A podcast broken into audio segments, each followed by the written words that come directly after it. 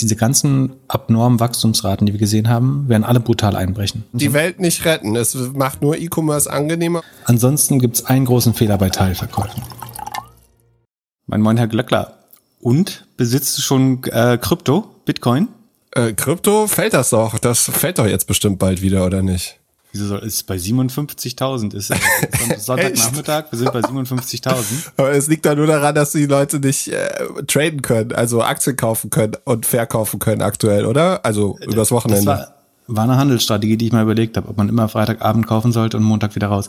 Hast du wirklich nicht? Ich habe jetzt, also ich hat, hat ja schon drei Bitcoins, ich habe jetzt noch mal einen kleinen Basket aus verschiedenen Kryptos dazu gekauft. Und, okay, und zwar, okay, dann erklär mir mal, du bist ja so ein Value-Investor. Wieso? Das ist doch nur Fear of Missing Out. Also A, das weiterhin, ich kann jetzt die genaue Summe nicht sagen, weil sonst äh, rechnen natürlich Leute aus. Also ich würde gerne sagen, wie viel Prozent, es ist ein kleiner Prozentsatz des sozusagen verfügbaren äh, Vermögens. Aber ich kann nicht sagen, wie viel, weil sonst kannst du ja genau hochrechnen, weil weil es ein diskreter Wert ist bei Bitcoin. Aber ähm, auf jeden Fall ist es nicht äh, so viel. Aber was, glaube ich, relativ klar ist, ist, dass wir durch dieses ganze Gelddrucken gerade in der Inflation landen. Und ob Bitcoin jetzt der perfekte Inflationsschutz ist, da bin ich mir nicht mal sicher. Was ich mir aber gut vorstellen kann, ist, dass wenn die Auswirkungen der Inflation spürbar werden für die Bevölkerung, dass das nochmal das Vertrauen in Geld und in Banken, Zentralbanken, das Bankensystem, schlimmstenfalls Politik weiter zumindest schwächen wird und dass das dann zum Anlass genommen wird, so Revanchekäufe von, von Bitcoin zu nehmen. Weil man merkt, also was passieren wird, ist, dein Geld wird entwertet, deine Miete wird teurer, dein, die Lebensmittel werden teurer und irgendjemand braucht, muss dann die Schuld haben daran. Ähm, und der, der Krise können wir sie nicht geben so richtig. Und dann ist, werden die Banken und die Politik schuld sein. Und dann müsste, müsste das Krypto treiben. Plus, du hast dieses Potenzial, das Potenzial, dass halt weitere Firmen das noch machen, was ich aber gar nicht einkalkuliere unbedingt. Wobei am Dienstag ähm, Reported Square. Da könnte wieder so eine, theoretisch so eine Überraschung kommen von, von Jack Dorsey. Um, mal sehen. Aber ich habe sozusagen ein bisschen mehr diversifiziert in Krypto. Ist weit unter zehn Prozent meines Vermögens trotzdem, aber ich glaube, es nicht ganz doof. Und ich fand äh, das, das Argument, was Scott Galloway gesagt hat, auch gar nicht so doof. Einfach damit du dich nicht so furchtbar ärgerst, wenn es dann doch fliegt. Dann, selbst wenn du nur 0,1 Bitcoin kaufst oder so, dann, oder 0,01, dann hast du trotzdem das Gefühl, du bist irgendwie dabei. Ich habe vor sehr langer Zeit mal für 30 Euro, glaube ich, einen Bruchteil eines Bitcoins gekauft. Ich müsste mal gucken, wo das Ding wiegt. Kommt drauf an, vor wie langer Zeit das war. Ja, ja, ich glaube, bei dem, damals war das vielleicht auf 200 oder so.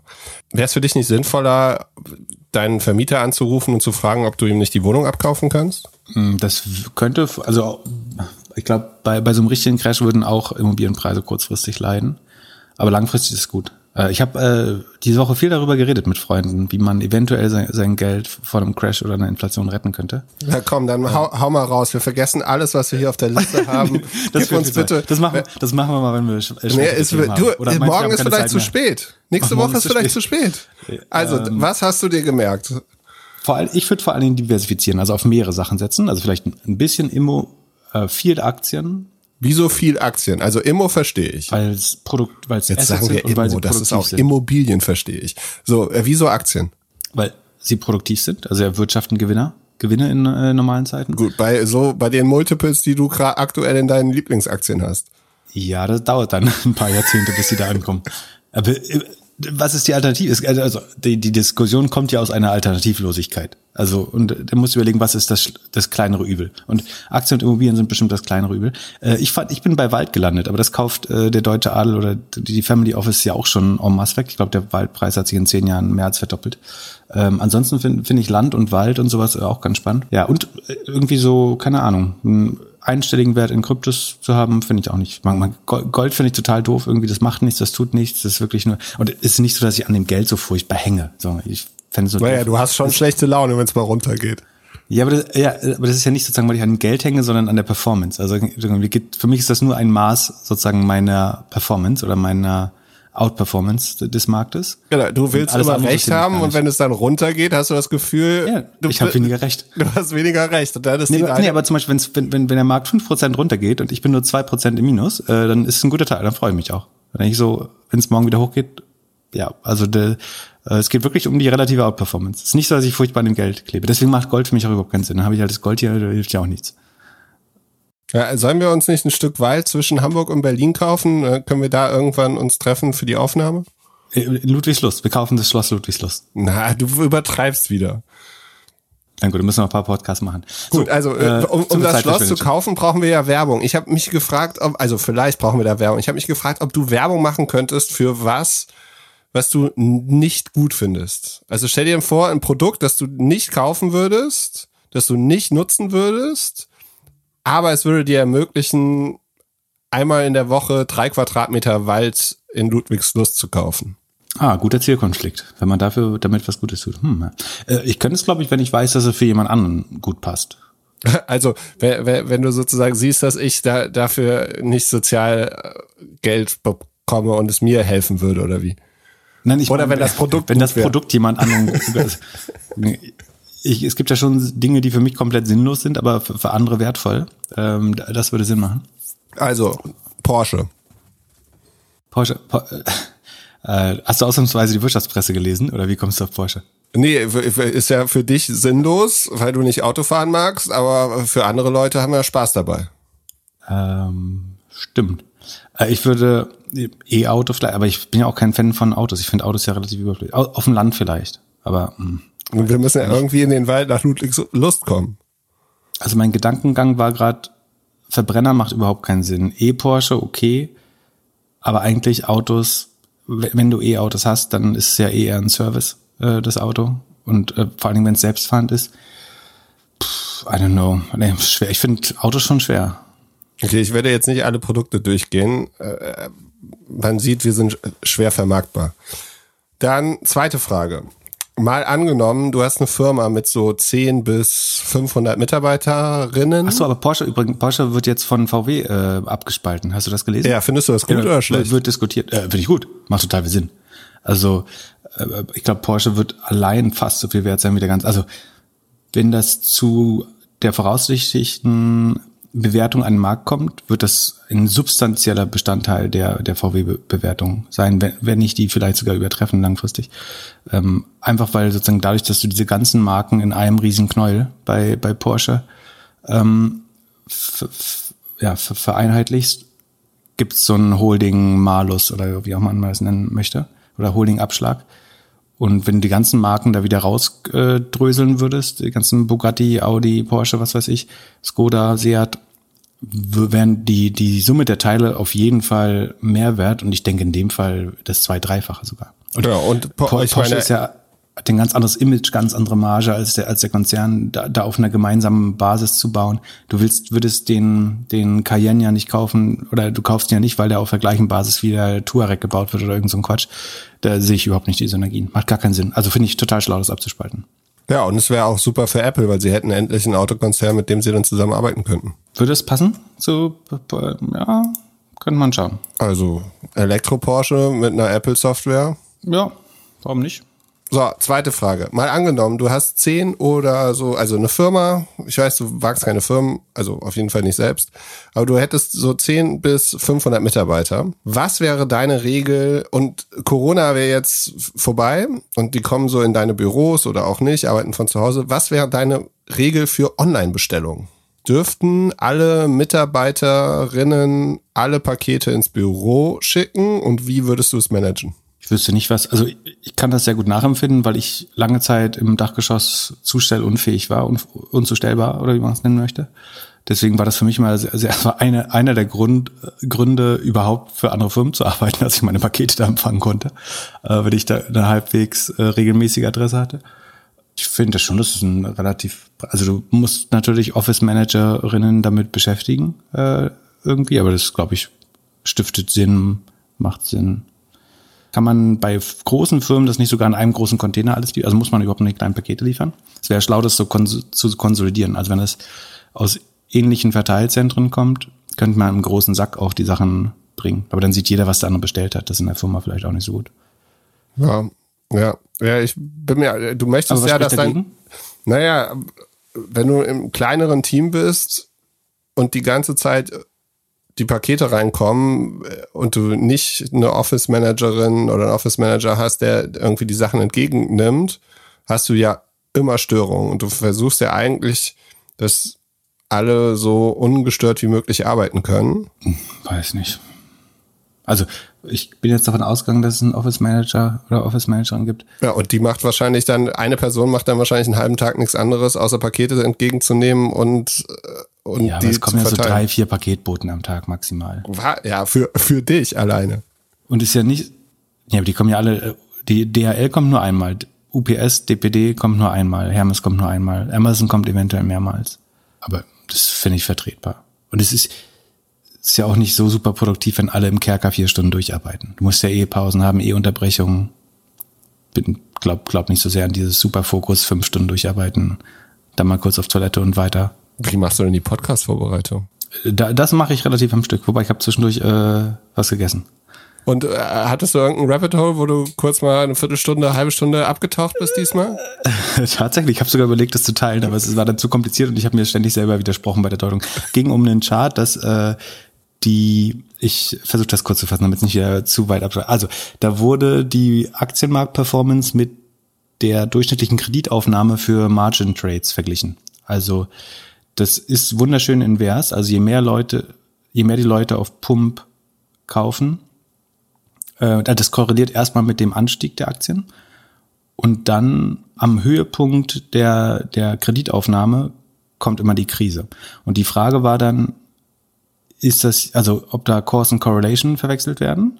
Ähm, das heißt, natürlich, wenn die Krise kommt, implodieren die Margen, weil nach einer, spätestens nach 10, 15, 20 Prozent Kursverlust sind die mal, also ist das Margenvolumen aufgeraucht in der Regel, weil sozusagen dann, du hast ja gehebelt gekauft, in der Regel zehnfacher, fünffacher Hebel.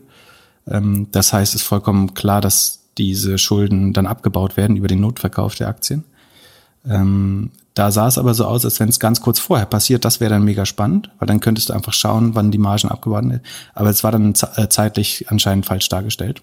Und das andere ist, es hat keinen Aussagecharakter, weil es sieht halt wie perfekt invers korreliert aus. Also du siehst immer den Peak zur gleichen Zeit. Aber das scheint eher eben so ein, so ein funktionaler Zusammenhang ist. Das Einzige, was man ableiten kann, ist, dass es immer vor den Krisen zu einem besonders starken Anstieg kam.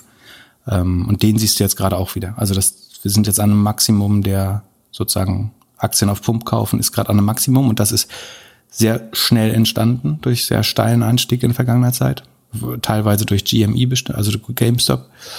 Das ist die Frage, ob man das deuten könnte. Aber wenn das richtig wäre, dann da dauert es keine zwei Monate mehr. Und das bedeutet dann tatsächlich, dass Leute sich über ihre Kreditkarten oder irgendwie anders 1000, 10.000 Euro, Dollar leihen und damit Aktien kaufen?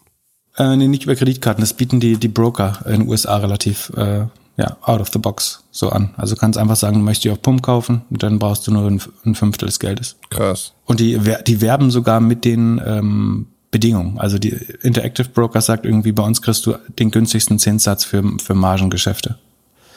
Ähm, relativ gängig in den USA. Und gibt's da irgendwie ein Cap? Ja, du musst halt in der Regel 20 Prozent vorhalten. Ähm, das ist aber, in der Krise kann das halt brutal werden, ne? weil die Aktien ja auch mehr als 20 Prozent in einem Tag fallen können. Also die, wenn du über Nacht 20 Prozent verlierst, dann wärst du sogar im Minus halt. Das, das ist halt das äh, Problem. Ansonsten verkauft, macht die Bank immer einen Notverkauf, wenn du bei minus 15 Prozent liegst oder so. Und das beschleunigt. Und das, das war die andere Sache, die ich überlegt habe, ob die Dynamik nicht ist, dass wenn die Margen, das Margen-Exposure der Trader so hoch ist, das sind 400 Milliarden oder so, die jetzt netto als gepumptes Geld am Aktienmarkt sind. Ist das nicht der Grund, warum der Crash dann nicht nur eine kleine Korrektur wird, sondern ein Crash? Nämlich weil je mehr Marge du hast, desto mehr in, werden dann in, aus, einem klein, aus einer kleinen Korrektur wird dann Notverkauf und aus einem Notverkauf wird ein äh, Ketteneffekt und das deswegen vielleicht das absolute Margen-Exposure der Gesamtanlegerschaft dann vielleicht doch indikativ ist für, für eine drohende Krise. Weil es auch einen kleinen Kursabfall stark beschleunigen kann. Also ab 15 Prozent hast du fast so einen Self-Fulfilling Prophecy-Effekt oder so einen Ketteneffekt. Wie sagt man? Ketteneffekt? Hm. Chain Reaction. Und was ist überhaupt mit den ETFs dann? Müssen die dann auch die Aktien schnell verkaufen? Aber wenn alles fällt, können, sie ja gar nichts verkaufen. Die verkaufen dann nur, wenn eine Aktie, also wenn jetzt zum Beispiel ein Automobilkonzern morgen crasht, weil es doch kein IT-Unternehmen mehr ist, mhm. Müssen dann die ETF. Witzig. Also kurz, wir sehen uns und äh, Pip hat sich fast sein Getränk aufs Keyboard gespuckt. So, also nochmal, wenn ein äh, Automobilkonzern jetzt auf einmal nicht mehr Technologieunternehmen ist und die Aktie crasht auf einmal 50 Prozent, müssen doch bestimmt viele Leute oder viele ETFs und so diese Aktien wieder. Ja, die müssen nur umschichten eigentlich. Äh. Die müssen dann ja nur umschalten. Ansonsten muss der ETF erst verkaufen, wenn Leute Geld aus dem ETF abziehen. Das passiert dann im, am Höhepunkt der Panik natürlich auch. Das wäre gefährlich. Weil übrigens äh, spannend, es gibt Hedgefonds, die beobachten, wann die großen, die großen ETFs ihre, ihr Vermögen umstrukturieren. Also du kannst, sogar im, im Kleinen wäre das, du schaust, wann ein Broker alle Sparpläne ausführt. Sagen wir, du bist bei Robinhood und hast einen Sparplan auf, auf, keine Ahnung, äh, Shopify. Und die laufen immer zum ersten oder letzten oder Mitte des Monats, dann könntest du sagen, du guckst mal auf den Markt, wann wann es so aussieht, als werden die ausgeführt und kaufst mal ganz kurz vorher äh, die Aktien, dann müsstest du eine Minimage machen. Und das gleiche kannst du aber auch bei den großen ETF-Anbietern eigentlich machen, dass du versuchst rauszufinden, wann die ihre, also die müssen das jetzt zu einem gewissen Tag, äh, zu einer gewissen Zeit am Tag oder im Monat umstellen. Und dann kannst du versuchen, das zu frontrun scheint gemacht zu werden. Ja, schon. Kann ich mir vorstellen, dass du das als Online-Marketer spannend findest, finde ich uninteressant. Okay, na gut. Du bist doch schwer zu begeistern. Lass uns direkt mal mit einer Frage anfangen. Fabian hat uns gefragt, warum WhatsApp das interessanteste Produkt von Facebook ist. Wir haben das wohl ein paar Mal schon gesagt und er würde gerne verstehen, warum. Das kannst du auch erklären. Oder? Ich habe gesagt, meine Stichpunkte wären A, keine Werbung, B, generationenübergreifend und C, jeder sollte sich selbst mal seine Screentime anschauen, wie viel Zeit er auf WhatsApp verbringt. Schon eine sehr gute Erklärung. Also andersrum, ich glaube, Facebook ist läng also erregt längst nicht mehr so viel Engagement äh, wie die anderen Produkte. Du hast Stagnation in den Nutzerzahlen mehr und mehr und es ist vollkommen ausmonetarisiert aus meiner Sicht. Also ich finde es schwer, da noch mehr Geld mitzumachen pro Nutzer oder pro Session. Instagram wächst noch ein bisschen, hat, glaube ich, aber den höchsten Konkurrenzdruck. Also das ist immer das, was am ehesten verliert, wenn jetzt TikTok äh, hochkommt oder Clubhouse hochkommt, dann fehlt diese Zeit am ehesten bei Instagram. Also es ist so ein bisschen äh, die, die erste Verteidigungslinie. Ähm, hat dafür aber noch ein bisschen Monetarisierungspotenzial, wenn man es besser mit E-Commerce verknüpft, glaube ich. Das macht ein bisschen spannender. Und es wäre noch spannend theoretisch, wenn du das Influencer geben, wenn du als Plattform stärker am Influencer-Game teilnimmst. Im Moment ist es ja so, dass Instagram vor allen Dingen anderen Leuten erlaubt, Geld zu machen. Ich glaube, wenn, wenn man das noch unterbinden könnte, aber dann ist die Gefahr natürlich, dass die Influencer dann sich erst recht eine andere Plattform suchen. Also es, ist, äh, es sind beide so in einem Hold-up. Also die Influencer sind auf die Reichweite auf Instagram angewiesen ähm, und das Geld und Facebook würde gern daran mitverdienen, hat aber auch Angst, dass die Influencer weggehen, weil das wäre dann ganz sicher der Tod von Instagram. Trotzdem wird Instagram aber schon viel genutzt, glaube ich, einfach um deine Audience auch auf andere Plattformen zu verteilen. Also ganz klares Beispiel, glaube ich, OnlyFans, dass du sozusagen fängst auf Instagram an und schiebst Leute auf, mehr und mehr auf OnlyFans rüber, aber auch Clubhouse, Podcast oder so weiter. Ich benutze Instagram fast nur noch äh, irgendwie, um andere Kanäle zu promoten, würde ich sagen. Ähm, liegt vielleicht auch daran, dass wir so wenig Instagrammable Moments haben im Moment, weil, wir alle nicht mehr in Machu Picchu und äh, vom Taj Mahal sind gerade. Ähm, ja, und WhatsApp, wie du gesagt hast, sehr richtig, hohe Penetration aller Bevölkerungsschichten, äh, multigenerational. Äh, unsere Eltern, Großeltern sind drauf, äh, jeder vom Kindesalter an. Also du hast gesagt, ist keine Werbung, heißt aber auch hohes Monetarisierungspotenzial noch. Hat Potenzial, die Super-App zu werden, wo ich mich immer frage, warum das nicht passiert oder so langsam passiert. Also so eine Killer-App mit allem Möglichen. Hat das höchste Engagement, täglich mehrmals, lange Overall Screen Time. Ähm, und was ich aber bedenklich finde, ist, dass warum verpasst Facebook Payment noch total? Also eigentlich müsste WhatsApp viel, viel schneller zur Super-App machen und viel, viel schneller Payment, weil das ist der einzige Markt, wo Facebook überhaupt keinen Fuß drin hat. Es sei denn, ich übersehe was, Payment. Äh, vielleicht wollen sie deswegen. Haben sie nicht irgendwie so eine, so eine Kryptosache Ja, Libra, das heißt jetzt irgendwie anders, glaube ich. Ähm, vielleicht ist die Uhr auch äh, mit einem Payment-Gedanken versehen, aber das Spannende an Payment ist ja nicht nur die Gebühr, sondern auch die Daten, die du bekommst. Und das wäre für Facebook halt super spannend zu sehen, was du mit deinem äh, WhatsApp bezahlt hast, weil das möchtest, genau die Daten möchtest du natürlich einem Advertiser verkaufen. Ähm, Gerade wenn du so Gaming oder so, kann ich mir gut vorstellen, dass Leute es über, über WhatsApp bezahlen würden. Aber auch so kleine Käufe irgendwie im, im täglichen. Ja, vor, vor allem so, also als Square-Konkurrent, wenn du dir überlegst, ja. so wie viel auch kleine Unternehmer, kleine Läden viel mit WhatsApp mit Kunden korrespondieren und jetzt vor allem in der Corona-Zeit wäre es halt auch perfekt gewesen, darüber zu zahlen. Ja, genau. Aber auf jeden Fall ist, ist da, also es hat die tiefste Verbreitung, glaube ich, und das höchste Potenzial. Und äh, Facebook ist mehr oder weniger Walking Dead, sehr, sehr stagnierend. Instagram, ja, so irgendwo dazwischen. Und wenn du jetzt für Facebook arbeiten würdest und äh, in Australien, hättest du das jetzt auch alles so geregelt? Ähm, also zunächst würde ich nicht in die Situation kommen, glaube ich. Äh, um, um Kannst du noch mal ganz kurz erklären, was da, was da passiert ist? Australien hat eine sehr konzentrierte Medienlandschaft. Das heißt, es gehört viel davon einfach Rupert Murdoch. Und so wie in anderen Ländern auch haben die Publisher oder Verleger sehr stark gelobbyt, dass ein Gesetz erlassen wird, das dafür sorgt, dass die großen Plattformen ihre Umsätze ein bisschen teilen müssen mit den Content Provider. Also hat man ein Gesetz erstellt, würde ich fast sagen, das zielgerichtet Plattformen ab einer gewissen Größe, nämlich so, dass es nur Facebook und ähm, Google betrifft, Geld bezahlen müssen, wenn sie auf Inhalte verlinken, mehr oder weniger. So eine Art Leistungsschutzrecht oder Copyright, Ancillary Copyright, ähm, wie auch immer man das nennen möchte. Dann daraufhin haben Google und Facebook gedroht, dann können wir hier nicht weiter unsere Dienste anbieten. So funktioniert das nicht. Also wir können uns das nicht leisten, in Anführungsstrichen, was natürlich Quatsch ist. Und es wurde aber trotzdem weitergetrieben. Google hat sich jetzt in letzter Minute geeinigt. Da hatten wir drüber geredet, dass der Bluff wahrscheinlich ein bisschen haltlos war. Also dass beide Szenarien für Google nicht spannend sein können, sowohl den Markt zu verlieren als auch sozusagen Chaos anzurichten, indem sie einen Service einstellen und damit aber vollkommen klar ist, dass sie reguliert werden müssen, weil sie zu wichtig sind. Deswegen war anzunehmen, dass sie sich in letzter Minute einigen und die haben jetzt die Publisher in ihr Showcase-Programm eingeladen. Das ist ein spezielles News-Produkt, wo sie dann mehr oder weniger fair ihre Einnahmen mit denen teilen. Microsoft lustigerweise hat das sehr stark unterstützt oder sagt, das ist genau richtig, was Australien macht, was natürlich Sinn macht, weil sie, das trifft Google viel mehr, als es sie mit äh, der kleinen Suchmaschine treffen würde, die im Moment quasi davon ausgenommen ist, wegen der schieren Größe. Äh, deswegen, da war nichts anderes zu erwarten, als dass Microsoft oder vielleicht auch Apple sagen, das ist genau der richtige Weg. Ähm, was ist aktuell der Marktanteil von Bing? Ist das unter fünf Prozent? Ja, ja, unter fünf. Mhm. Also in den USA ein bisschen mehr, glaube ich. Australien habe ich nicht im Kopf, aber unter zehn mit Sicherheit. Ähm, Genau. Und das ganze Thema Facebook verstehe ich bei Google. Also Google zieht sich ja den ganzen Content, so das verstehe ich. Aber bei Facebook habe ich es nicht so ganz verstanden. Ja, also was du sagst, ist, also bei Facebook sind es nur vier Prozent der Inhalte, die aus Newsmedien oder aus Publishing Media kommen.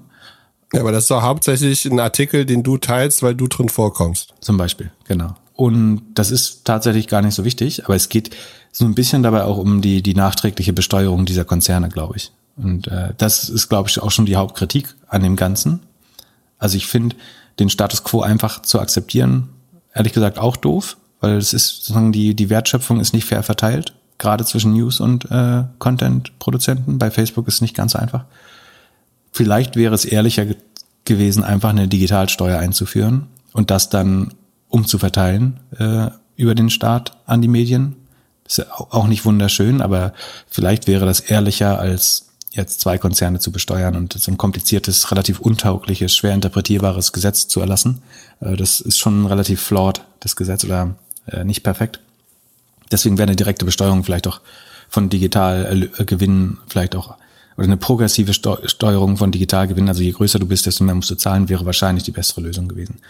Auf jeden Fall, Facebook hat so reagiert, dass sie dann tatsächlich gesagt haben, dann bannen wir halt Medieninhalte oder ähm, Newsinhalte von unserer Plattform und haben aus Versehen angeblich so auch die Webseiten von Katastrophenschutz, Polizeiwachen, Feuerwehr, alles, worüber der Staat im Notfall die Bevölkerung, sagen wir, dass ein, ein Buschbrand oder ein Meteorit schlägt ein ähm, oder ein, ein Blizzard kommt, dann sozusagen haben sie der die Bevölkerung von von den ja, öffentlichen Katastrophenschutzbehörden abgeschlossen damit, indem sie deren Inhalte nicht gelöscht haben, aber zumindest unsichtbar gemacht haben im Moment. Das kann man sagen, ist entweder ein dummer Fehler gewesen oder auch ein sehr bockiges Kind oder Drohszenario. Ich weiß nicht, ob das schlau ist, dann so es zu eskalieren. Äh, ich glaube, das zeigt jetzt nicht, dass du in good faith verhandelst, wenn du dann so überziehst deine Reaktion. Ähm, nicht ganz klar, wie das weitergehen wird. Also eigentlich kann Facebook dabei nur verlieren. Was natürlich alle, also warum die das dann doch so ernst nehmen, obwohl Australien ein kleiner Markt ist, das kann natürlich eine Präzedenz für andere große englischsprachige Märkte werden. Ne? Also da entwickeln natürlich andere Staaten dann äh, Begehrlichkeiten, dass sie, wenn das halbwegs funktioniert, sowas, dann sagen, dann können wir das in der EU aber auch oder dann können wir es in Brasilien aber auch. Ähm, das ist natürlich die große Gefahr. Deswegen müssen die das schon irgendwie torpedieren und ad absurdum führen, einfach damit es untauglich wirkt. Weil die, die große Gefahr ist, dass irgendwo auf der Welt jemand das äh, ganz, ganz, gut findet. Und ich meine, der australische Staat macht das einzig Richtige. Der sagt, wir sind der Souverän und we do not respond to threats. Ich glaube, als Staat darf man auch nichts anderes sagen.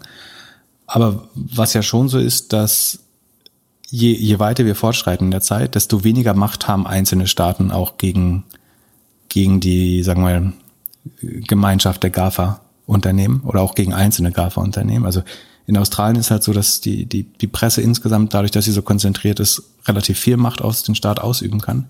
Das ist jetzt nicht in jedem Land so. Ne? Es gibt auch Länder, wo die Präsidenten vielleicht sehr stark darauf angewiesen sind, äh, dass Facebook und Google ihnen wohlgesonnen ist. Ja, stell dir vor, Indien würde das machen.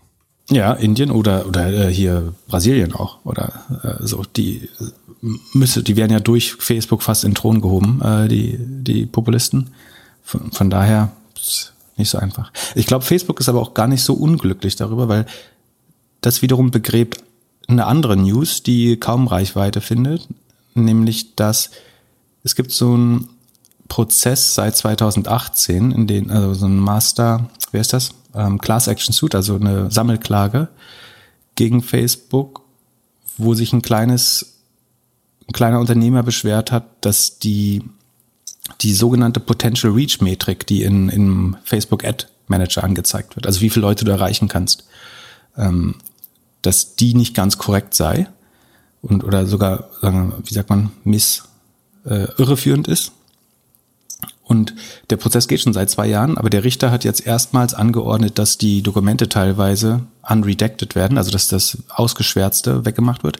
Das ist so wie in dem Verfahren damals äh, bei Google auch, ähm, du bekommst erstmal selbst als Zeuge irgendwelche Seiten, die komplett schwarz sind oder ein Drittel schwarz sind, angeblich um die Trade Secrets, also die Geschäftsgeheimnisse der Firmen zu bewahren oder auch teilweise persönliche Informationen über die Mitarbeiter. Und da hat der Richter jetzt aber diese Confidential, Confidentiality Circuits so ein bisschen aufgelöst oder die sozusagen die, die Redaktion rückgängig gemacht und die Schwärzung. Und dabei ist jetzt sichtbar geworden, dass verschiedene Facebook-Mitarbeiter ähm, quasi das innerhalb von Facebook aufgezeigt haben. Also der, der Produktmanager, der daran gearbeitet hat, ähm, hat wortwörtlich gesagt, dass die, die Estimation deeply wrong ist. Also wirklich äh, kom komplett daneben äh, einfach. Unter anderem übrigens, also weil so Duplikat-Accounts, Fake-Accounts, Überdeckung zwischen Instagram, Facebook und so weiter alles nicht ähm, eingerechnet. Wurde. Was? Ich habe gedacht, sowas gibt's nur im Dating. genau. Und äh, dann führt das dazu, dass unter anderem du, wenn du einen Bundesstaat targetest, dass die Estimation größer ist als die Population dieses Bundesstaates. Also, wo du dann, siehst, dass dieses Tool eigentlich nicht funktionieren kannst.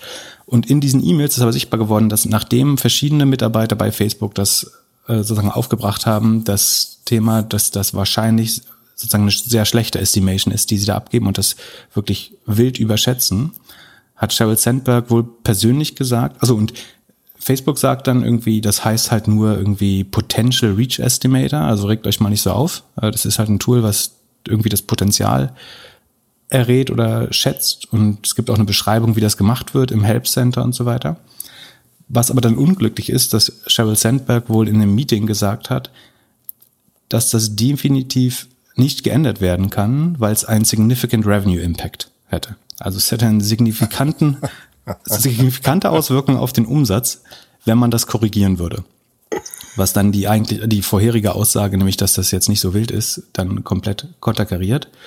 und äh, Facebook selber hat sich auch so eingelassen, das ist, die nennen das argu arguably the single most important number in our Ads Creation Interface. Also es ist die entscheidende Nummer in dem äh, Interface, wo du die Anzeigen erstellst, im Ad Manager. Ähm, also die also sagt wahrscheinlich so, so wichtig wie auf Booking.com, dass da nur noch ein Bett verfügbar ist. Ja, also die sagt dir halt, wenn du sagst, ich will nur Frauen zwischen 24 und 35 in Georgia erreichen, dann sagt dir halt, wie viel Nutzer du erreichen willst. Und es gibt schon, ich sage nicht, dass es eine gute Technik ist oder schlau, aber es gibt Leute, die entscheiden danach, wie viel Geld sie bereit sind auszugeben, äh, um, um mehr Leute zu erreichen. Und äh, wie gesagt, sie sagen ja selber, dass das, ähm, sie glauben, das wäre einer, und Facebook testet sowas ja auch sehr gut durch. Also die werden schon wissen oder haben es vielleicht sogar getestet, ähm, wie, was der Einfluss darauf ist, diese, äh, diese Zahl richtig oder falsch anzugeben.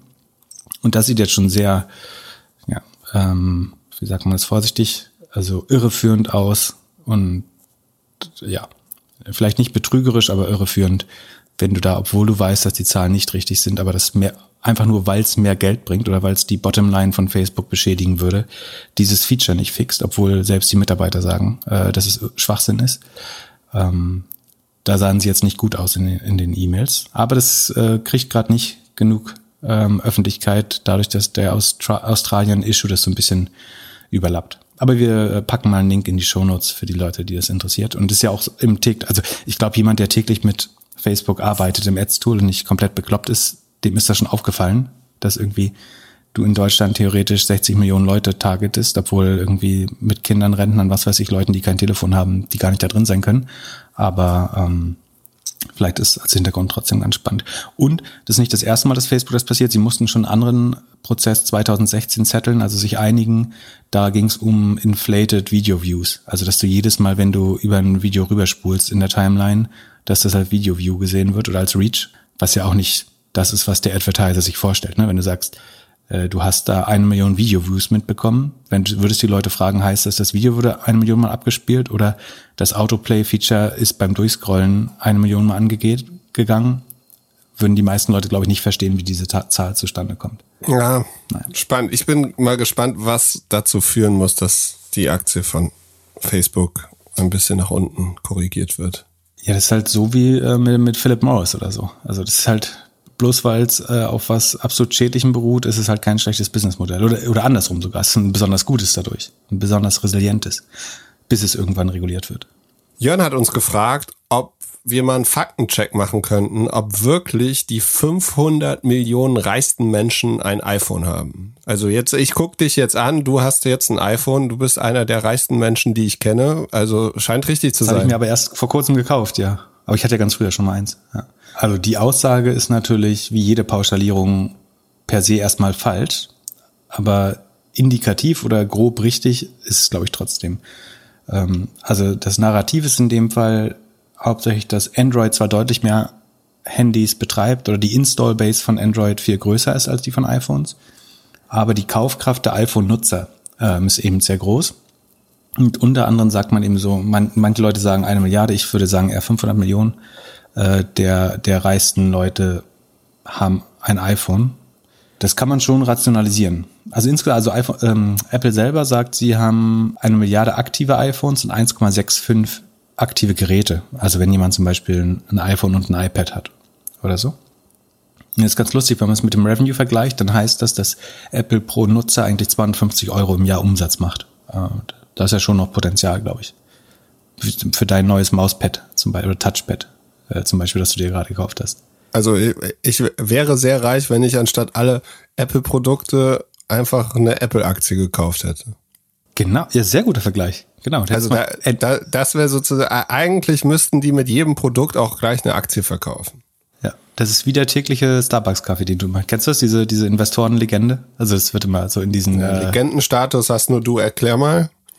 Ja, dass du halt sagst, äh, wenn du jeden Tag deinen Starbucks-Latte äh, in ETF legst, dann bist du irgendwie Millionär mit 65 oder so. Hm. Also Ka Kaffee selber machen und naja. Aber äh, bei, bei Apple ist tatsächlich ein gutes Beispiel. Schätz mal, wie viele Smartphones insgesamt auf der Welt. Also wir haben 8 Milliarden Menschen, äh, falls das nicht bekannt ist, oder 7,8 oder so. Wie viel davon haben ein Smartphone? Fünf. Ja, fünf haben keins. Echt? Kann man sich nicht vorstellen, oder? Ja, also man gehören natürlich Kinder dazu und also, gerade in der entwickelnden Welt sind die meisten Leute sehr jung auch. Ähm, aber tatsächlich gibt es nur drei Millionen Smartphone-Nutzer. Aber hat Facebook nicht zwei Milliarden Nutzer? Ja, nutzt halt fast jeder. Und das sind halt die Fake-Nutzer. Siehst du? Ähm, genau, also es gibt nur drei Milliarden und 50 Prozent der Weltbevölkerung verdienen auch nur über 200 Euro im Monat. Äh, das vergisst man auch immer schnell. Das heißt, für die kommen äh, Telefone und schon gar nicht äh, iPhones überhaupt äh, in Frage. Die müsste man schon mal abziehen. Und dann, um das so ein bisschen zu validieren, warum diese Pauschalierung zumindest in die richtige Richtung geht, die, den größten Marktanteil hat das iPhone immer in den reichsten Ländern. Also Japan, die Nordics, Kanada, UK, Australien, USA. Das sind die Länder, wo die meisten iPhone-Nutzer sind. Schätz mal, wie viel Prozent Deutschland Android oder iPhone Country? Schätz mal, wie viel Prozent iPhones in äh, Deutschland von Smartphones? 40. Ja, so in dem Dreh. Ja. Weniger als 50, aber schon noch relativ groß. Ja. Ähm, genau, und dann gibt es so verschiedene Studien, womit man das validiert. Also es gibt eine IBM-Studie, die sagt, am Black Friday haben die iOS-Sales dreimal so viel Anteil gehabt wie, wie Android-Geräte. Also das heißt, ähm, dass Android ein Viertel des Umsatzes nur ausmacht. Ähm, woran liegt das? Die iOS-Leute sind besonders tech-savvy und äh, online-affin in der Regel. Sie haben eine höhere Conversion Rate, weil sie irgendwie souveräner im Umgang mit dem Internet sind. Sie haben höheren Average Order Value, weil sie teurere Produkte neigen zu kaufen. Also du ähm, meinst, wenn Leute über den Browser oder über eine App was kaufen? Mhm. Okay, genau. ja. Deswegen also in dem, ja. generell bei Inner Purchase hat, hast du das ja auch. Also es gibt ja, ja viele, genau. viele Apps, die eigentlich monetarisieren, hauptsächlich über iOS. Genau. Wir zurück zum Dating. Es gab mal eine bekannte Persönlichkeit im Datingmarkt, die meinte, wir kaufen die Damen über Android günstig ein und verdienen über die Männer auf dem iPhone. Das äh, macht Sinn, nach, nach meiner Erfahrung. Und äh, funktioniert die Offline-Welt nicht genauso? Aber ja. Also, ja. Also du, du meinst deine Bar, die du, du in Berlin betreibst. Ja, genau. Und die gelten dann, glaube ich, auch als relativ preisinsensitiv. Äh, deswegen gibt es ja teilweise diese Preisdiskriminierung, dass Apple-Nutzer teure, teure Preise bekommen für manche Produkte. Habt ihr das bei Idealo früher auch gemacht, bei Flugreisen? Nee, im Gegenteil. Nee, nee. Wir haben das, äh, das ist das Gute. Das, äh, der, der Vergleichslayer macht sowas transparent, weil wir sozusagen die Informationen nicht weiterreichen würden an den äh, Advertiser oder den ja, Advertiser. Das heißt, der muss einen Gemeinpreis angeben. Äh, es ist nicht so, dass sich nicht Einzelne wünschen würden, dass man das anders macht. Aber die adden dann eher eine irgendwie Convenience-Fee oder so später für, für reiche Leute. Und äh, iPhone-Nutzer verdienen im Durchschnitt auch 50 Prozent mehr. Also wenn du aufs Durchschnittsjahreseinkommen äh, in USA oder Deutschland schaust, iPhone-Nutzer gegen Android-Nutzer, bist du so bei 40 bis 50 Prozent mehr ähm, Umsatz ich habe mal in eine sagen, vertraute E-Commerce-Seite geschaut, da war es so, dass die Conversion Rate von iOS-Nutzern, das sind äh, dann die mobilen Devices von Apple, 0,7 Prozent war, die von Android nur 0,3 kaufen, also nur halb so viel oder ja, so pro Session nur halb so oft. Ähm, Windows-Nutzer 1,3, also doppelt so hoch wie, wie iOS. Und Macintosh, also Macs, ähm, 2,7 Prozent. Also das ist jeweils doppelt so hohe Conversion Rate, sowohl auf Desktop als auch auf Mo Mobildevice. Und in dem Fall hat Apple 70 Prozent aller Bestellungen ausgemacht. Und die dann noch mit einem höheren Order Value. Ähm, also Fazit würde ich sagen, nicht alle reichen Menschen haben iPhone. Klar gibt es irgendwie Leute, die das einfach aus Überzeugung oder so sich für, für, für Android äh, entschieden, entscheiden. Aber ich würde schon sagen, dass Apple-User so 70, 80 Prozent des sogenannten Discretionary Spendings kontrollieren, also des verfügbaren Einkommens. Und dieser Einkommensunterschied von 50 Prozent ist insofern wichtig, weil du musst ja dann noch alles abziehen, was Miete, Waren des täglichen Bedarfs sind, und das, was wirklich darüber hinaus als Impulse-Shopping ausgegeben werden kann, das ist dann wahrscheinlich eher 80, 100 Prozent höher beim, beim Apple-Nutzer. Ähm, und deswegen ist die Aussage, dass sozusagen, wie gesagt, das ist eine Pauschalierung und nicht, nicht exklusiv richtig, aber tendenziell würde jeder, wenn, wenn du dich entscheiden würdest als Shop, ob du deine Android- oder deine Apple-Nutzer aufgeben möchtest, würdest du immer die Android-Leute über die Klinge springen lassen, glaube ich. Und wenn du jetzt einen Pitch von einem Startup vorliegen hast und die sagen, sie entwickeln eine iOS und eine Android-App, würdest du ihnen sagen, macht erstmal nur iOS? Ich, glaube, das ist bei, bei Netzwerken, glaube ich, kompliziert, weil da, da brauchst du ja ein schnelles Userwachstum und sich dann dieser, diesem Anteil zu berauben. Das haben wir ja bei, bei Clubhouse gesehen, zu wie viel Verärgerung das auch führt, dass Android-Nutzer das erstmal nicht nutzen konnten. Hm, ich glaube, das ist ein hohes Risiko schon, den Weg zu gehen bei, bei Netzwerken, weil die Netzwerkeffekte dadurch deutlich schwerer entstehen, wenn du äh, irgendwie 70 Prozent der Bevölkerung ausschließt oder 80 Prozent. Halte ich für kompliziert. Deswegen würde ich schon versuchen, beides zu entwickeln. Gleichzeitig, wenn, wenn es irgendwie möglich ist.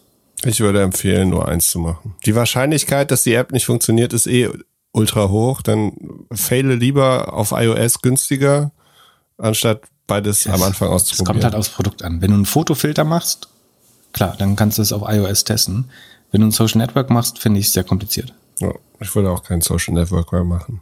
Aber gut eigentlich ganz guter Übergang zum Gründen. Wir haben nämlich eine anonyme Anfrage bekommen. Und zwar jemand, der die aus der Uni raus ist, nun fertig auf dem Arbeitsmarkt, hat ein Angebot. Das Angebot sieht folgendermaßen aus.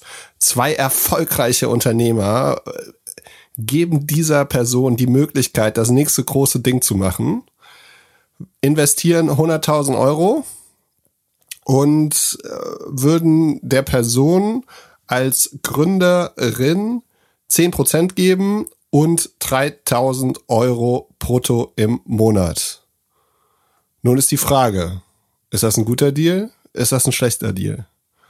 Was sagst du, Pip? Würdest du es machen? Wenn, wenn du damals das Jobinterview bei Idealo nicht geschafft hättest, dir überlegt hättest, okay, ich habe jetzt hier die Möglichkeit von zwei Unternehmern zu lernen. Ich, habe mir das gar nicht zugetraut, aber du, du bist doch Serial Entrepreneur. Äh, sag doch mal, was, was, du dazu denkst. Ja, ich würde es nicht machen. Und, und warum? Und ich würde auch generell, also ich finde es interessant zu sehen, dass es diese Modelle immer noch gibt, weil ich nicht glaube, also wenn die diese beiden Angels oder Investoren jetzt 90 Prozent haben und aber erwarten, dass es einer irgendwie voll durchzieht, so, der wird doch für zehn Prozent wird er, also der, der, das Große an dem Ding ist ja A, er muss ein gutes Produkt bauen, B, er muss wahrscheinlich mehrmals Fundraising machen und ich glaube, die Luft ist relativ schnell zu Ende. So, also wenn die, wenn die beiden das Thema nicht mehr heiß finden nach sechs Monaten, 24 Monaten, dann wird der das auch nicht alleine weiterführen, führen können, weil der Cap Table halt so aufgeteilt ist. Und ich, ja, ich, ich, meine Empfehlung wäre es nicht zu machen, weil es langfristig, wenn man, wenn, also selbst wenn es klappt, irgendwie auf fünf oder zehn Jahre nicht der beste Deal für die Person ist. Und ich glaube, dass es sich nicht lohnt, die jungen Leute so zu machen, außer, also Rocket hat es ja so früher immer die ganze Zeit gemacht. Also, oder? Moment, aber da war das Seed Funding nicht 100. 100 genau, sondern da war das Seed Funding so, also wenn das Seed Funding so hoch ist, wenn da irgendwie 500 oder fünf Millionen reingehen und sie sagen so, hier, ihr seid irgendwie die drei, die Boyband, die das jetzt macht. Genau, das, das würde ich das, schon eher machen. Das ist, glaube ich, der große Unterschied. Also die, die ganz schnelle Antwort auf die Frage wäre, wenn du zehn Prozent für, also die, die stecken 100 100.000 rein für 90 Prozent, du kriegst zehn, dann bist du den Leuten halt 11.000 Euro wert. So, wenn du glaubst, das ist dein Beitrag, fein. So. Und äh, dann kannst du danach entscheiden, ob das jetzt Sinn macht, das weiterzumachen. Weil das letztlich wird da dein, dein Beitrag bewertet und der wird in dem Modell ähm, nach der Funding sozusagen Logik mit 11.000 Euro bewertet. Da, dafür würde ich jetzt nicht äh, arbeiten gehen, sondern kann, dann würde ich sagen, dann raise dir lieber die 100.000 von Freunden äh, oder fang kleiner an oder was weiß ich. Von daher glaube ich das nicht wert. Man, sondern was spricht dagegen? Du kannst immer sehen, wenn die Idee von denen kommt und super gut ist, und sie wirklich viel supporten würden in den ersten Monaten, dann könnte das Sinn machen, aber ja, aber dann würden sie auch sagen, also dann würden sie dir doch direkt mit den großen Hunden bellen. Also wenn wenn die ja. Idee, wenn sie richtig gut sind und richtig groß, dann würden sie doch auch aufsetzen, also würden es sofort richtig groß aufsetzen. Ja, du würdest wahrscheinlich keinen Newbie auf deine beste Idee setzen. Das, das ist genau. ein, ein guter Punkt. Und was ich auch immer kompliziert finde, ist, wenn die Leute dann sagen so, sagen, dafür kriegst du, profitierst du von unserem Netzwerk. Das finde ich immer ganz kompliziert. Netzwerk. Ja, also wenn, wenn die Idee oder wenn es nicht funktioniert, werden die nicht ihre besten Freunde da reinquatschen. Und wenn es funktioniert, wird es eh jeden interessieren. Genau. Wenn es funktioniert, übernehmen sie sowieso. Genau. Also die Probleme sind, also du hast ein Motivationsproblem beim Founder durch die äh, Incentivierung, du hast weitere Verwässerungen später. Ich glaube, dass es mit dem Modell überhaupt nicht finanzierungsfähig ist. Also die nächste ja. Runde wird kein VC machen lassen. Also Jetzt hast du, meine so, Erfahrung du erklärst es immer so gut. Ich denke das Gleiche, aber ich kann es nicht so gut erklären. Ich brauche noch 50 Folgen. Ja, nee, aber du hast äh, viele Sachen davon tatsächlich schon angesprochen und du hast ja auch genug Erfahrung da. Also die, die Nachfolgefinanzierungsfähigkeit ist halt überhaupt nicht gegeben. Nach, nach, meinem, nach meiner Erfahrung würde der nächste VC sagen, wir müssen jetzt einen Weg finden, wie wir dem Founder irgendwie 20 Prozent ESOPs westen über die nächsten vier Jahre. Ansonsten, wie soll das weitergehen? Der haut uns ganz sicher ab. Also es gibt, würde niemand Geld, also ich würde Geld nicht in so eine Company stecken. Ja, ähm, ich hatte genauso einen Fall, lustigerweise, diese Woche, aber da war die Verteilung eher andersrum. Und das ist dann viel, viel gesünder, äh, glaube ich. Also, dass der Gründer ähm, sehr viel hatte, aber der Investor immer noch zu viel, oder wie? Nee, der Investor hatte, hatte da eher so ähm, ganz niedrig zweistellig, dafür, dass er Idee und Support und so macht. Äh, und da hatten die Gründer aber dann irgendwie äh, 90, 80 Prozent und dann kann das schon eher gehen. Ich glaube, was immer gut ist, wenn man sich mal in so eine Situation trotzdem reinmanövriert hat, was ja passiert kann und was, was ich vielen Gründern auch sage, ist, ich glaube, du kannst eigentlich keine falschen Verträge. Also wenn du nicht komplett auf den Kopf gefallen bist oder unfähig bist, kannst du gar keine falschen Verträge unterschreiben, weil du kannst dich jeden Tag wieder neu an, an den Tisch setzen und sagen, ich bin nicht mehr glücklich, ich möchte einen anderen Vertrag. Ich möchte ESOPs dazu haben ähm, oder also du, du kannst ja sagen, also ich glaube, ja, von außen ist das so leicht gesagt. Also ja, aber ich kenne viele Leute, die das gemacht haben, unter anderem ja. auch aus so, aus so Rocket-Verträgen, die halt, die waren nicht incentiviert, weil sie schon auf vier fünf Prozent runter waren oder auf äh, ein, hohe einstellige Prozentzahlen. Und dann sagst du halt hin, stellst dich vor dein Board oder deinen Investoren und sagst, ich möchte es nicht mehr weitermachen. Es sei denn, wir finden wieder einen Weg, wie sich das für mich lohnen kann langfristig. Ja, ja. Ist ja in, in jedermanns Interesse. Also ja, manchmal denke ich zurück und denke, das hätte ich machen sollen. Ja, also ich kann nur jeden dazu sozusagen, wenn du nicht glücklich bist mit deinem Deal, du kannst ihn jeden Tag ändern. Du sitzt jeden Morgen an einem Verhandlungstisch, der, der ein Schreibtisch ist, und kannst sagen, das passt nicht mehr und wir müssen einen neuen Weg finden. Genau. Ich, kannst ich glaub, du auch mit deinem Arbeitsvertrag machen. Ja, genau. Und das hat halt auch nie nichts mit Erpressen oder so zu tun, sondern es ist ja ein Weg der Wertschätzung. Äh, zum Beispiel, ich habe das bei Rocket oder insgesamt versuche ich das mit Kunden immer genauso handzuhaben, dass ich sage, so, ich möchte so wenig Vertragswerk wie möglich, sondern ich will, die wichtigste Bedingung ist mir, dass ich jeden Tag aufhören kann und dass ihr jeden Tag kündigen könnt. Das hat mir ein Leben, Leben lang eine sehr gute Behandlung äh, ge gewährleistet. Also genau, es war auch das Erste, was du gesagt hast, als wir mit dem Podcast angefangen haben. Und finde ich auch super. Genau, also wenn, wenn der Podcast mir keinen Spaß macht, können wir morgen aufhören. So, das, da, da, damit weiß ich, du wirst mich vernünftig behandeln, äh, jede Folge. Und andersrum, äh, sozusagen, musst du dir auch von mir nicht alles gefallen lassen. Und ich glaube, das erhält einfach ein respektvolles äh, Miteinander, wenn man weiß, man muss sich jeden Tag neu heiraten. Und ich lade eigentlich alle Leute mal ein, solche Verträge mit mir zu machen. Und das, man braucht dann auch gar nicht so viel. Also ich hatte mal so einen Vertrag, der war zum Beispiel performanceabhängig. Und prinzipiell habe ich überhaupt kein Problem, mich damit mich an Performance messen zu lassen. Aber das ist immer dann problematisch, wenn es dann nicht mehr in deiner eigenen Hand liegt. Also sagen wir das, auf einmal wird das Marketingbudget halbiert, dann ist natürlich schwer, irgendwelche Performance-Ziele zu erreichen. Oder es kommen drei Konkurrenten in den Markt oder es werden drei Märkte geschlossen, dann funktionieren die ganzen Performance-Ziele alle nicht mehr. Und in dem Fall ist es viel besser zu sagen, solange du noch glaubst, sozusagen du willst die nächsten vier Jahre mit mir arbeiten, kriege ich mein, weste ich meine Shares oder bekomme mein, meine Anteile.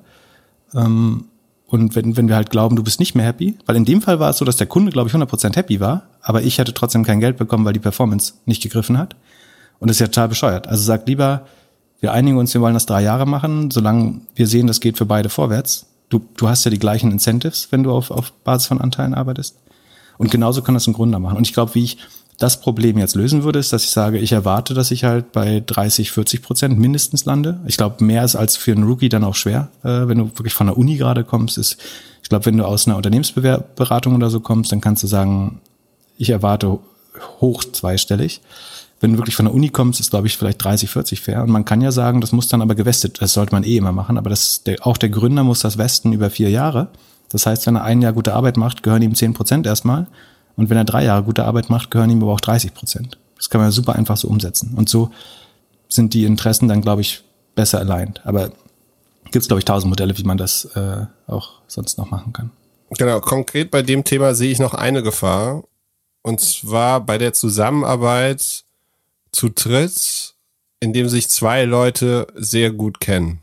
Weil du da immer so einen Kräftevergleich hast. Also ich glaube, es ist immer schwierig, beispielsweise der Podcast zwischen uns funktioniert, glaube ich, auch sehr gut, weil wir beide, also wir sind zwei Leute, es äh, gibt so, es ist 50-50, es gibt irgendwie keine Side-Contracts, nichts. Und das ermöglicht eine leichte Zusammenarbeit. Wenn wir das jetzt zu dritt machen würden, in irgendeinem Verhältnis mit irgendeiner Person, die entweder mit dir schon zehn Jahre Geschäfte gemacht hat oder mit mir, wäre es ein Gleichgewicht, äh, Ungleichgewicht, vor allem zu einem Zeitpunkt, in dem es dann nicht mehr so gut läuft. Das passiert schon, aber du musst ja trotzdem davon ausgehen, also das, was ich vorgeschlagen habe, basiert ja darauf, dass du dich auf, aufgrund der Leistung schätzt. Und ja. auch, auch wenn wir beide uns jetzt irgendwie näher wären und der dritte nicht, dann würden wir uns ja trotzdem ins eigene Fleisch schneiden, wenn wir jemand rausschmeißen, der gut ist. Ähm, also es sollte eigentlich, und sagen, wenn zwei Leute sich gegen dich verschwören und dich rausschmeißen, obwohl du gut bist, also dann sind die eh doof erstmal oder sagen, entscheiden gegen ihr besseres Wissen.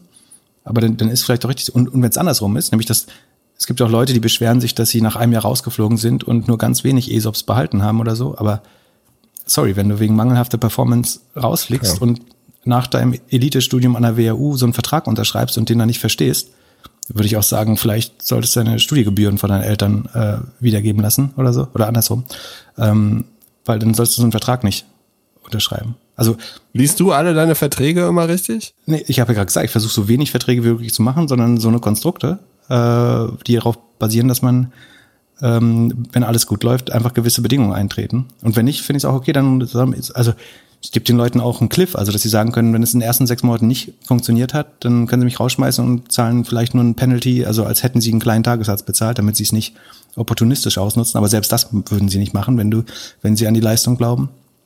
Von daher.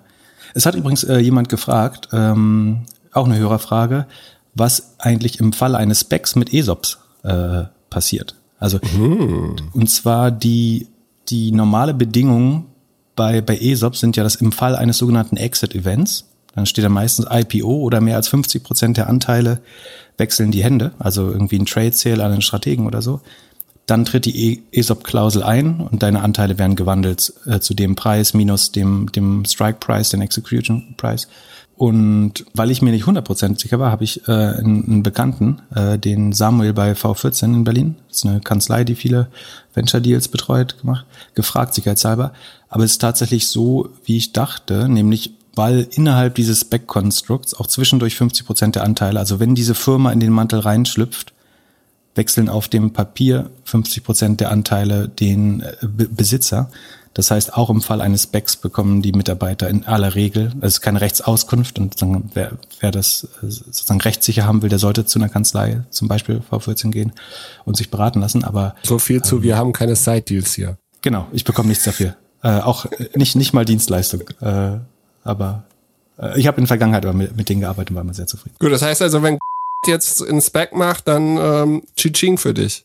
Das kommt auf die weiteren Konditionen an. okay, sollen wir das rausschneiden? Ja, genau. Spotify Earnings. Wie sieht's aus? Du hast einen Versprecher gemacht. Hast du gemerkt, ne? Nee, Spotify. Ja, aber wir reden über Shopify. Oh. nee, nee, lassen wir drin. Nee, nee, drauf, lassen wir ich habe mich extra drauf so, konzentriert. Ich so, habe mich so extra klassisch lassen wir drin. Shopify Earnings. Wie sieht's aus? Äh, gut sieht's aus.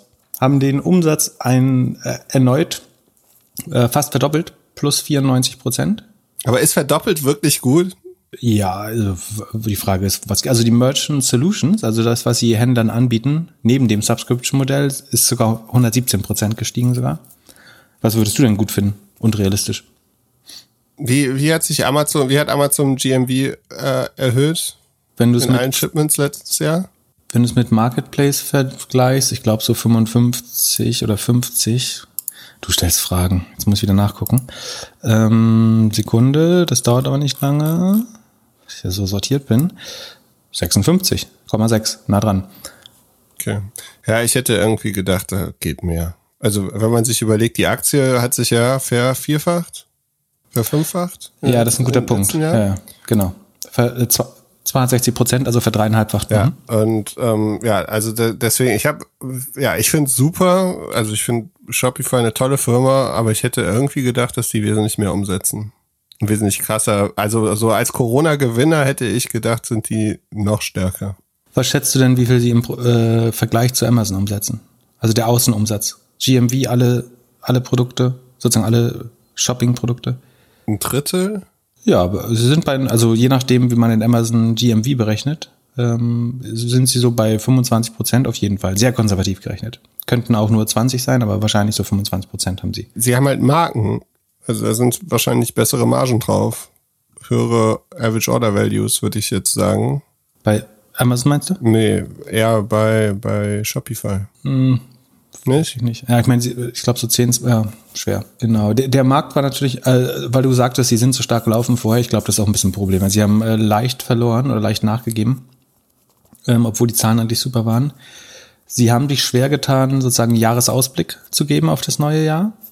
Ich glaube, weil, wenn du überlegst, diese Zahlen werden ja immer erhoben im Vergleich zum Qua gleiches Quartal letztes Jahr. Ne? Also wir vergleichen jetzt das Weihnachtsquartal 2020 mit Weihnachtsquartal 2019.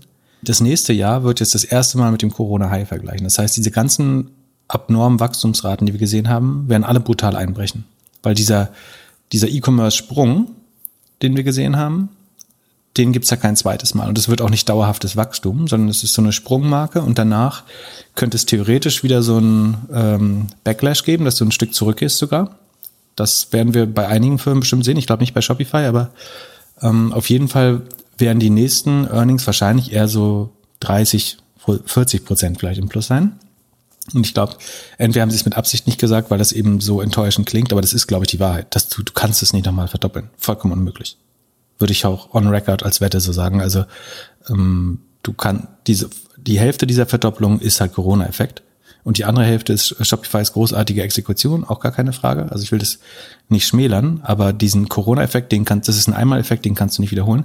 Und deswegen wären die, die Zahlen für Q2, nämlich das erste, ah nee, die, die, die für Q1, nämlich das erste Mal, wo du, also halb Corona mit Corona vergleichst, ähm, wird dann schon nicht mehr so gut aussehen. Und Q2 könnte teilweise wirklich traurig aussehen für einzige, einzelne Firmen. Oder sogar negativ, äh, wenn du nicht sehr gutes äh, organisches Wachstum hattest, was nicht auf Corona basiert. Von daher waren sie da verhalten und der Markt mochte das auch nicht äh, so richtig. Ja, mach doch mal eine Prediction. Was glaubst du, wie viel Umsatz die dieses Jahr machen? Also sie haben 120 letztes Jahr gemacht. Ich glaube, dass sie keine 50 Prozent drauflegen, ehrlich gesagt. Das ich würde so um die 50 Prozent schätzen. Das würde heißen, die Hälfte ist Corona-Effekt, die Hälfte ist organisches Wachstum. Dann würden sie bei 180 landen. Ja, ich hätte so 150 gesagt. 150 bis 180. Aber auf der anderen Seite, wenn die jetzt ein paar große Marken reinkriegen, die sie noch Aber nicht überleg auch hatten. mal, was das heißt. Du musst 60 Milliarden mehr Umsatz machen. Das ist, also wo willst du die auch überhaupt noch herholen? Naja, da muss schon viel E-Commerce florieren noch. Aber hol dir zwei, drei, vier Marken, die jetzt Direct-to-Consumer machen, also große, die sonst Mhm. irgendwie einen großen E-Commerce-Shop-Anbieter gehabt hätten und jetzt rübergehen. Und sie bauen dieses Plus, also Shopify Plus wird auf jeden Fall ausgebaut. Und darüber können sie schon hinbekommen. Ja, weil die wachsen dann wiederum nicht so schnell. Also da, da kannst du so Neukunden wachsen, ja, naja, kann schon sein. Und die Bewertung, also die sind damit 60 mal Umsatz bewertet. Das wäre dann nur auf 2019, äh, auf 2021er Zahlen zwar nur einmal GMV die Bewertung. Das wäre wiederum äh, gar nicht so schlecht. Aber es ist 60 mal der Innenumsatz von äh, Shopify. Wenn du Amazon auf der gleichen Logik bewerten würdest, wäre allein das Third-Party-Geschäft von Amazon 5 Billionen, also 5000 Milliarden wert. Seit du mir erklärst, wie wertvoll Amazon ist, bewegt sich die Aktie nur nach unten. Seit, seitwärts, nicht nach unten. Aber das ist schon äh, ein bisschen komisch. Äh, Amazon hat übrigens äh, Sales gekauft. Oder Sales. ist das? S-E-L-Z. Ein australisches Startup, was auch so E-Commerce Solutions für, für jedermann macht, wo du vom Yogakurs über physische Güter alles Mögliche verkaufen kannst. Scheint aber ein Equihire zu sein, weil Sales die Sign-ups für neue Kunden sofort eingestellt hat nach der Akquisition. Aber wieso kaufen die sowas? Also wie viele Leute waren da an Bord? Ich glaube, weil sie das Team und die Solution haben wollten. Also ansonsten würdest du die Neukunden-Sign-up ja nicht blockieren, wenn du weiter wachsen wolltest mit dem Unternehmen. Ich habe gedacht, dass die mehr und mehr auf Marktplatz wollen und gar nicht mehr irgendwie macht das, also macht das damit Sinn? naja, um kleine Händler zu akquirieren. Also was sie schon noch brauchen, ist sowas, wie kann ich mit Amazon verkaufen, ohne auf Amazon verkaufen. Und es gab ja mal diese Amazon Web Stores. Und ich schätze, Sales wird sowas. Also Verkauf mit Amazon, aber nicht auf Amazon. Also du kriegst, du kriegst, wahrscheinlich haben, hat Amazon Leute gefragt, die bei Shopify Kunden sind, was der größte Grund, warum wir nicht auf Amazon sind, seid. Und die haben gesagt, A, die Konditionen, B, dass ich nicht mit meiner eigenen Marke auftreten kann. Und das wird Sales, glaube ich. Äh, ah, spannend. Weißt du, weißt du, wer noch online geht? Die Familie Albrecht. Ah ja, ja, spannend. Feinkost Aldier. Wollen wir eine Wette machen? Wann sie zurückziehen, meinst du? Wann sie launchen und wann sie wieder zumachen? Ja, obwohl die in China und Amerika machen die das, die wissen schon ungefähr, wie das geht. Also ganz so schlimm äh, ist es nicht. Was wäre deine Wette? Meine Wette ist, also ja, ich glaube, es wird sehr teuer. Ich glaube, es wird sehr teuer für die und ich glaube, ich, ja, ich würde, würde tendieren, dass es ähnlich ist, wie wenn Automobilkonzerne Mobilitätsplattformen bauen wollen. Ja, und wenn du so ein Family Office bist, siehst du halt nur die Kosten. Ne? Also du, du kriegst ja keine genau. Bewertung, die dir sagt. Und du, okay, und du kriegst ja in dem, in dem Modell sowieso, die werden immer vergleichen, ja, ihr macht weniger Umsatz als der Aldi hier um die Ecke. Ihr macht weniger um, also so, bis du mal in, in irgendwie in der Größe bist, dass es irgendwie respektiert wird, ja, du hast, du hast diese Nord-Süd-Dichotomie noch bei Aldi, die problematisch ist. Das machen sie jetzt als Joint Venture wohl, aber du hast die Märkte, kein Aldi-Markt kann sich leisten, irgendwie Click and Collect oder sowas zusätzlich zu machen. Das ist viel zu durchgetrimmt. Äh, das heißt, keiner hat Bock von den Filialleitern und Regionalleitern, dass dann eine Kassiererin jetzt Pakete aus dem Lager holen muss oder sowas. Das ist überhaupt nicht äh, vorgesehen in dem Modell. Es ist auch gar nicht genug Lagerraum für sowas da. Äh, das ist alles so, so eng getaktet. Oder es ist auch, auch räumlich so eng. Das, ich glaube, du hast da nicht mal eine Fläche, um ein, ein Quadratmeter Kundenpakete abzulagern oder so. Das ist einfach nicht, nicht da. Dazu ist es alles zu effizient. Ah, spannend. Also das war meine größte Überraschung eigentlich letzte Woche ja. in den News. Ja. Du kriegst den Benefit der Bewertung halt nicht. Also bei jedem anderen Retailer würdest du sagen, okay, unsere Bewert, je mehr Online-Umsatz machen, desto besser werden wir bewertet, unser Aktienkurs verfällt langsamer. Ähm, aber das ist bei dem Family Office halt letztlich nicht der Fall. Das musst du schon sehr aus Überzeugung machen. Ich würde fast glauben, es wird, äh, zumindest in Deutschland sehe ich es eigentlich nicht. Das ganze Konzept beruht viel zu sehr auf, auf äh, dass du es selber abholst. Ich bin gespannt, wen die jetzt alle heiern. Man wird ja jetzt sehen, wer da alles dabei ist. Das, äh, also kann man auf jeden Fall bestimmt ein paar ganz gute Gehälter in den nächsten zwei, drei, vier Jahren verdienen. Meinst du? Obwohl, die zahlen gar nicht so schlecht, glaube ich. Ja. Aber wenn wir schon über Lebensmittel gehen, du willst du ein kurzes Statement machen, was bei einem deiner Investments jetzt los ist? Das scheint irgendwie schlechte Presse langsam zu geben. Ich kann nicht für, für die Investments äh, sprechen, aber du kannst gern äh, elaborieren, was du andeuten möchtest. Nein, ich habe ich hab gelesen, dass irgendwelche Fahrer nicht zufrieden sind mit irgendwelchen Auslieferungen oder Klamotten oder sowas.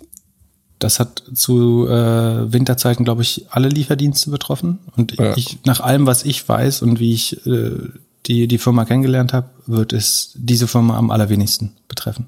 Das glaube ich auch. Also alles, andere, alles andere würde mich sehr wundern. Also das ist bestimmt ein Lose-Lose für, für die Branche. Aber wenn das irgendwie kompliziert werden sollte oder irgendein Problem im Nachgang noch bringt, was ich nicht glaube. Aber wenn, würde die Firma am wenigsten darunter leiden, glaube ich, weil sie insges insgesamt gesehen die nach meiner Erfahrung besten Arbeitsbedingungen äh, bietet. Alles andere, also deswegen würde ich mich wundern, wenn, wenn es ausgerechnet die jetzt negativ betreffen sollte. Das glaube ich auch. Ich glaube, der, der, das einzige, was ein Problem sein könnte, aber ist auch für die komplette Branche, ist nicht genug Fahrräder zu bekommen. Äh, das, ja, deswegen glaube ich ja, dass äh, Swap-Feeds äh, so krass davon profitieren. Auch die werden Probleme haben. Ja, äh, so Hardware aus China zu bekommen, ist unheimlich schwer gerade. Äh, ich glaube, die, ja. die Shipping-Preise sind gerade brutal hoch. Luftfracht äh, sowieso, aber auch selbst äh, Expedited Shipping, äh, super krass. Apropos China, äh, dort hat der E-Commerce das erste Mal 50 Prozent überschritten, was absolut krass ist. Wie viel Prozent ist es bei uns? Ich würde schätzen, äh, niedrig zweistellig. Okay, also du hast keine Ahnung. Was bist du denn für ein E-Commerce-Berater mit? Ich glaube, ich liege damit weniger als 5% falsch. Ja, aber 5%, äh, ja, soll gut. Soll ich live fact-checken? Mach mal Fact-Check hier. Genau. Du kannst noch die äh, Hörerfrage zu Kuchen. Shopify und Bosun vorlesen, solange. Also ja, äh, du, du solltest die Zahlen vergleichen zwischen Shopify und dem Konkurrenten aus China, Bosun. Ich wusste, also ich bin nicht so, hat Christian gefragt, äh, bei uns im Clubhouse Talk. Darüber, über Clubhouse müssen wir auch nochmal sprechen. Ähm, hast du dir Busun angeguckt? Guckst du dir das live an? Der E-Commerce-Anteil ist äh, am stationären Einhandel, äh, Einzelhandel so 12 Prozent. Und da ist jetzt aber natürlich wieder alles nicht drin. Das ist immer diese, das Doofe bei den ganzen Studien in Deutschland. Sekunde, ja, 18 Prozent, deutlich über 10, ja, äh, ich war schon in der richtigen. Äh, ja, Pip hatte wie immer recht. Wenn ich davon uns äh, immer gern korrigieren auf Twitter. Ähm, Baosun, genau, da hat jemand gefragt, warum man nicht das kaufen würde. Das ist ja das gleiche Modell in China ähm, und viel günstiger bewertet, was auch äh, vollkommen richtig ist. Die haben nämlich nur ein, deren Earnings Multiple ist halb so groß wie das Sales Multiple von äh, Shopify. Aber das ist auch relativ klar, warum. Die sind ähnlich, also beide sind profitabel, auch Shopify ist schon profitabel. Ähm, aber Baosun wächst einfach nur mit 20 Prozent im Moment. Oder auch die letzten vier Quartale habe ich mir angeschaut. Die sind alle so zwischen 18 und 26 Prozent. Und wenn du jetzt überlegst, dass es auch in China es Corona gab, aber weil der E-Commerce-Anteil da eben schon so hoch ist, ist der, das hat man auch bei Alibaba gesehen, da war der, der Corona-Effekt nicht so stark. Ähm, deswegen, die konnten jetzt nicht in dem Maße davon profitieren wie Shopify. Und weil der Markt eben vor allen Dingen schnelles Wachstum schätzt gerade und äh, Shopify auch irgendwie die, die, die schönere Storytelling macht, sind die, ist Shopify halt so deutlich äh, stärker bewertet. Ob das jetzt korrekt ist so, ist eine andere Frage. Ähm, und dass äh, Baosun natürlich in China diesen China-Abschlag von wahrscheinlich mindestens 50 Prozent hat, aufgrund der politischen Unsicherheit, weil die Ergebnisse theoretisch, also das hört sich immer sehr nach einem Pauschalurteil an, wenn wir es sagen, aber es gibt ausreichend viele Fälle, um das zumindest als Risiko zu erwähnen, dass die, die, der Aktionärschutz nicht so ausgeprägt ist, wenn man chinesische Aktien außerhalb von China kauft, vor allen Dingen. Ähm, ja, die, die, ansonsten die Earnings, also die, die ähm, Gewinne entwickeln sich sehr gut bei Bausen. Und ich würde auch sagen, die, die hatten Discount, die Aktie. Also in einem Crash-Markt würde sie besser performen als äh, Shopify wahrscheinlich.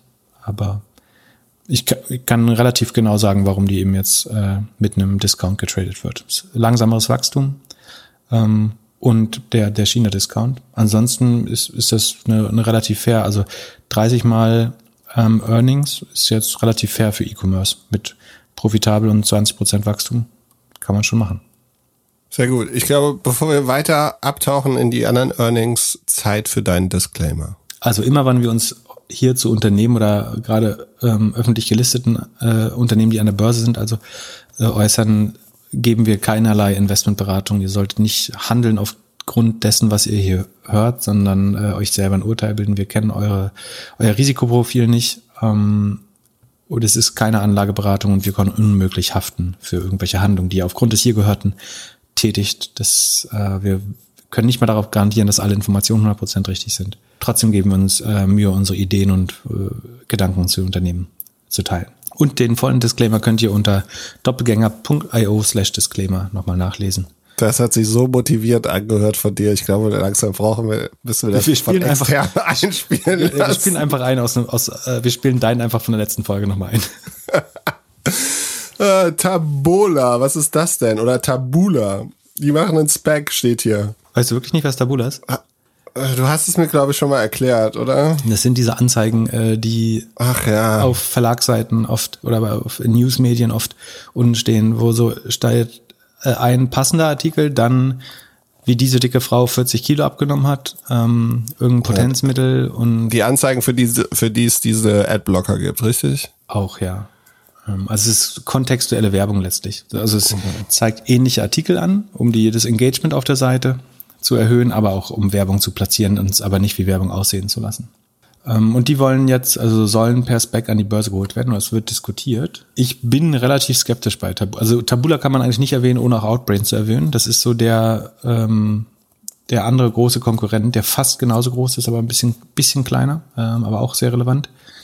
Die bauen beide ein mehr oder weniger identisches Produkt, nämlich diese, diese Recommendation Engine für Content und Werbung. Hast du da denn schon mal was gesehen, dass da richtig Umsatz drüber kam? Also ich glaube, das, das ist ein relevanter, für Publisher ist das ein re relevanter Block äh, von, von, von Umsätzen schon, würde ich sagen. Also ich kann es nicht belegen, aber also ich, ja, bin mir sicher, dass es so ist. So viel kann ich sagen.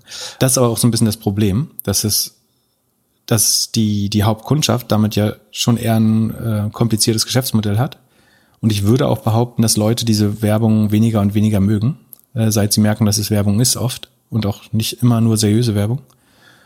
Ähm, Von daher glaube ich, das ist schon eins der Probleme, dass der, der Markt vielleicht nicht der florierendste ist, in dem sie sich bewegen. Dennoch haben die halt sehr stark von Corona auch profitiert, weil der, der Online-Konsum ja gestiegen ist im letzten Jahr. Das heißt, obwohl sich Tabula und Outbrain vor allen Dingen seitwärts bewegt haben die letzten fünf Jahre, hat Corona jetzt nochmal so einen Boom gemacht. Aus zwei Gründen. A, weil der Online-Konsum gestiegen ist und B, durch den E-Commerce-Boom, den wir jetzt schon mal ein paar Mal besprochen haben, von dem ja alle Werbetreibende oder alle Werbenetzwerke, also davon profitierten Google, davon profitiert Pinterest, Snap, Facebook, aber natürlich auch Anbieter wie ähm, Tabula und Outbrain, Insbesondere du kannst ja auch Retargeting und sowas einbuchen. Und das Retargeting-Umsatz hängt hauptsächlich vom Gesamt-E-Commerce-Volumen äh, ab, logischerweise. Weil du gibst, das bleibt eigentlich gleich effizient, egal bei welchem Volumen. Das heißt, wenn die Shops, wenn Zalando 40 Prozent mehr verkauft, dann steigt wahrscheinlich auch das Tabula-Budget um 40%. Prozent. Wenn die Conversion im Shop sogar steigt, dann sogar noch höher. Ähm, und so weiter und so fort. Und das ist aber, glaube ich, halt ein Einmaleffekt. Also das führt sie jetzt, das sieht jetzt aus wie ein Trend. Also wenn du schlau bist, verkaufst du das den Spec-Investoren jetzt als Trend. So, die, die haben jetzt, obwohl alles gegen sie spielt, Publishing, Privacy und so weiter, ähm, kannst du jetzt einmal so tun, als wäre das ein Riesentrend, der sich da auftut. Der Markt ist zurück zum Wachstum und versuchst damit einmal an die Börse zu äh, schleudern. Also und ich habe äh, mir verschiedene Sachen angeschaut. Also die, die üblichen Tools, die wir benutzen, SimilarTech und BuildWith, das sieht alles so nicht aus, als wenn die gerade im Wachstum sind, sondern die haben einfach von diesem Corona-Volumeneffekt profitiert und vom E-Commerce-Boom. Es gibt nicht, also die Anzahl der Webseiten, die das einsetzen, steigt nicht. Ähm, Im Zweifel sind sie auf den allermeisten Verlagsseiten schon vertreten. Die sind aber selber nicht im Boom begriffen.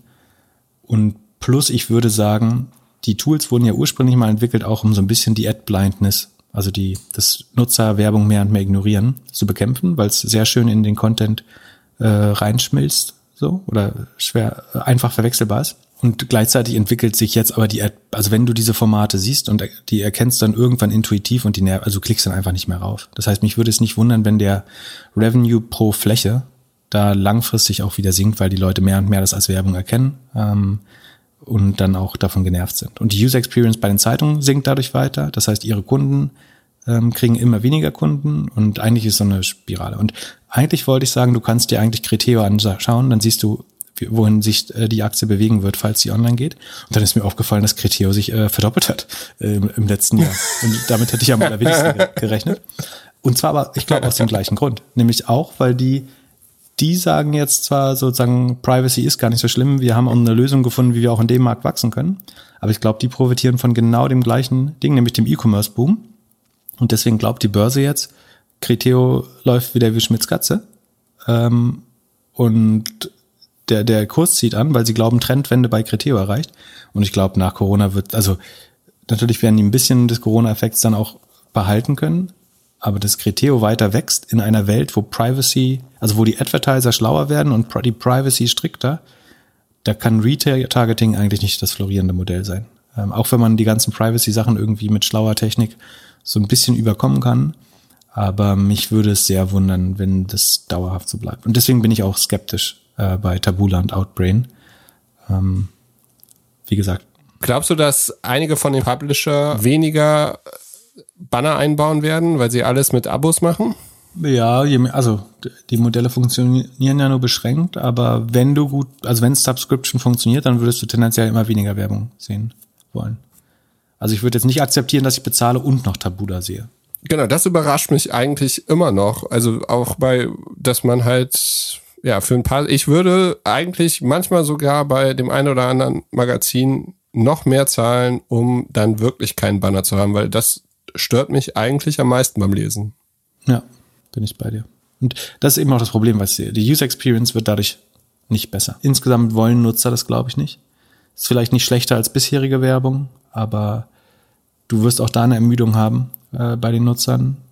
Die Objekte, auf denen das läuft, kriegen gerade nicht mehr Traffic. Oder bekommen nur einmalig jetzt durch Corona ein bisschen mehr Traffic, aber ähm, dass eben die, die Zeitungen, die am Kiosk nicht mehr verkauft werden, die werden dann eben, also die Besuche finden vielleicht online statt. Aber langfristig bin ich da eher skeptisch. Und ja. Dann lass uns bei skeptisch bleiben. Palantir hatte Earnings und am Freitag durften die Mitarbeiterinnen alle ihre Aktien verkaufen, oder? Genau, äh, da ist die sogenannte Lock-up-Period ähm, abgelaufen. Genau, das durfte ich diese Jahr, diese Woche schon mal in dem Ohne Aktien wird schwer Podcast äh, von, von OMR und Trade Republic kurz behandeln. Setting the Stage ist so ein bisschen, nachdem ich bei dem IPO ja sehr skeptisch war, hat sich die Aktie aber trotzdem vervierfacht, äh, auf im Höhepunkt irgendwie 40 Dollar. Hattest du nicht so eine schöne Aussage, dass wenn die über 10 Dollar geht, dann würdest du den Glauben verlieren oder so? Ja, 10 vielleicht nicht, das war der IPO-Preis, aber ich dachte, dass sie äh, davon nicht noch weiter steigen kann. Da habe ich mich geirrt, ja.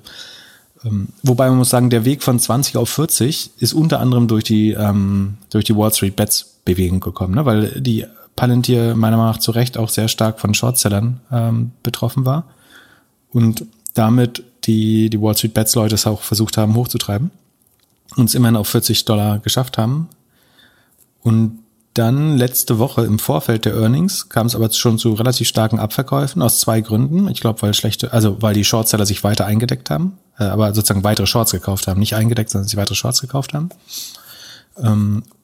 Weil man, glaube ich, mit keinen guten Zahlen gerechnet hat und weil man weiß, dass am Freitag erstmals die alten 80 Prozent der Altinvestoren hätten verkaufen dürfen. So ein paar, also Peter Thiel der, der Founder und Alex Karp, der CEO, haben auch im Vorfeld schon teilweise als Insider Aktien verkauft, äh, public. Aber jetzt dürfen alle verkaufen.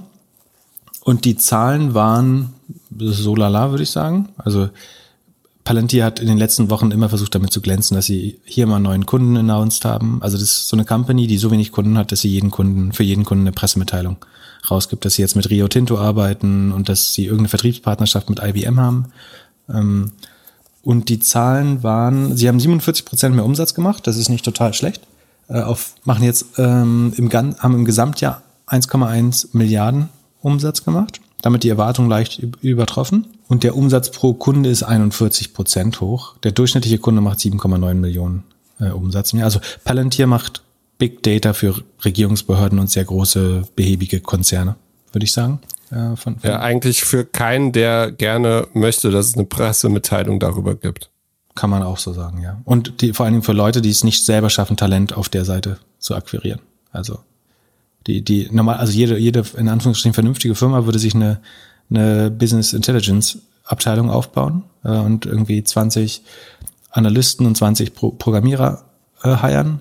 Und Palantir macht das halt für alle, die, die das nicht selber hinbekommen und programmiert dann Schnittstellen zu deren Datensilos oder erhebt erstmal die Daten teilweise auch und ist dann sehr auch mit dieser Implementierung und dem Aufsetzen des ganzen Systems beschäftigt. Äh, ist bewertet wird es im Moment, als würden sie eine Software verkaufen, die man einmal einsetzt und dann 20 Jahre lang nutzt.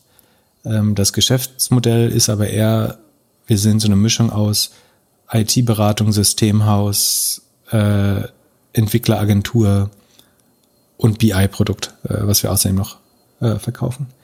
Diesen 1,1 Milliarden Umsatz stehen allein 1,25 Milliarden Stock-Based Compensations gegenüber. Also sie müssen immer noch 1,2 Milliarden an Aktien an, an ihre ähm, Mitarbeiter auszahlen, unter anderem das Management, dafür, dass sie da arbeiten wollen. Und dadurch kommt es dazu, dass sie bei 1,1 Milliarden Umsatz über eine Milliarde Verlust äh, gemacht haben. Also die Kosten sind äh, über zwei Milliarden, der Umsatz ist eine Milliarde. Klingt noch nicht wie ein super spannendes Geschäftsmodell. Das wird man jetzt irgendwann hoffentlich das erste Mal sehen, wie das Ganze aussieht, wenn diese Stock-Based Compensation ein bisschen niedriger ist. Im Moment, also ohne die würden sie ganz knapp im Plus sein, muss man fairerweise auch sagen. Also würden sie einen kleinen Gewinn machen. Genau, aber dann wachsen sie eben auch nicht so super schnell. Ähm, die Zahlen waren insofern enttäuschend, dass man mit einem kleinen Profit das erste Mal gerechnet hatte. Ähm, es gab stattdessen aber einen, einen Verlust, einen kleinen. Ähm, und man ist im Q4 auch nur noch 40 Prozent gewachsen. Was ich ganz spannend fand, ähm, sie haben bekannt gegeben, dass die Top 20 Kunden im Schnitt 33 Millionen Umsatz machen. Wenn man das jetzt umrechnet, 20 mal 33 sind? 66. 660 äh, Millionen und das ist nämlich zwei Drittel des Gesamtumsatzes. Also das musst du in dem Fall so ein bisschen selbst zusammenrechnen aber die Top 20 Kunden machen allein zwei Drittel des äh, Umsatzes aus. Das heißt, das ist schon ein hohes Klumpenrisiko. Also wenn da. Ja, aber das ist doch noch in Ordnung, oder? Also es gibt doch andere Firmen, da macht irgendwie ein Kunde oder drei Kunden. Deine Lieblingsaktie zum Beispiel. ähm, Ja, also schon, aber in dem Fall ist es ja so, wenn dir da mal eine Regierung nicht gewogen ist, vielleicht, dann äh, hast du vielleicht schon eher ein Problem, dass dann ein paar Verträge verloren gehen. Und naja. Ähm, ich finde es ein relativ hohes Klumpenrisiko.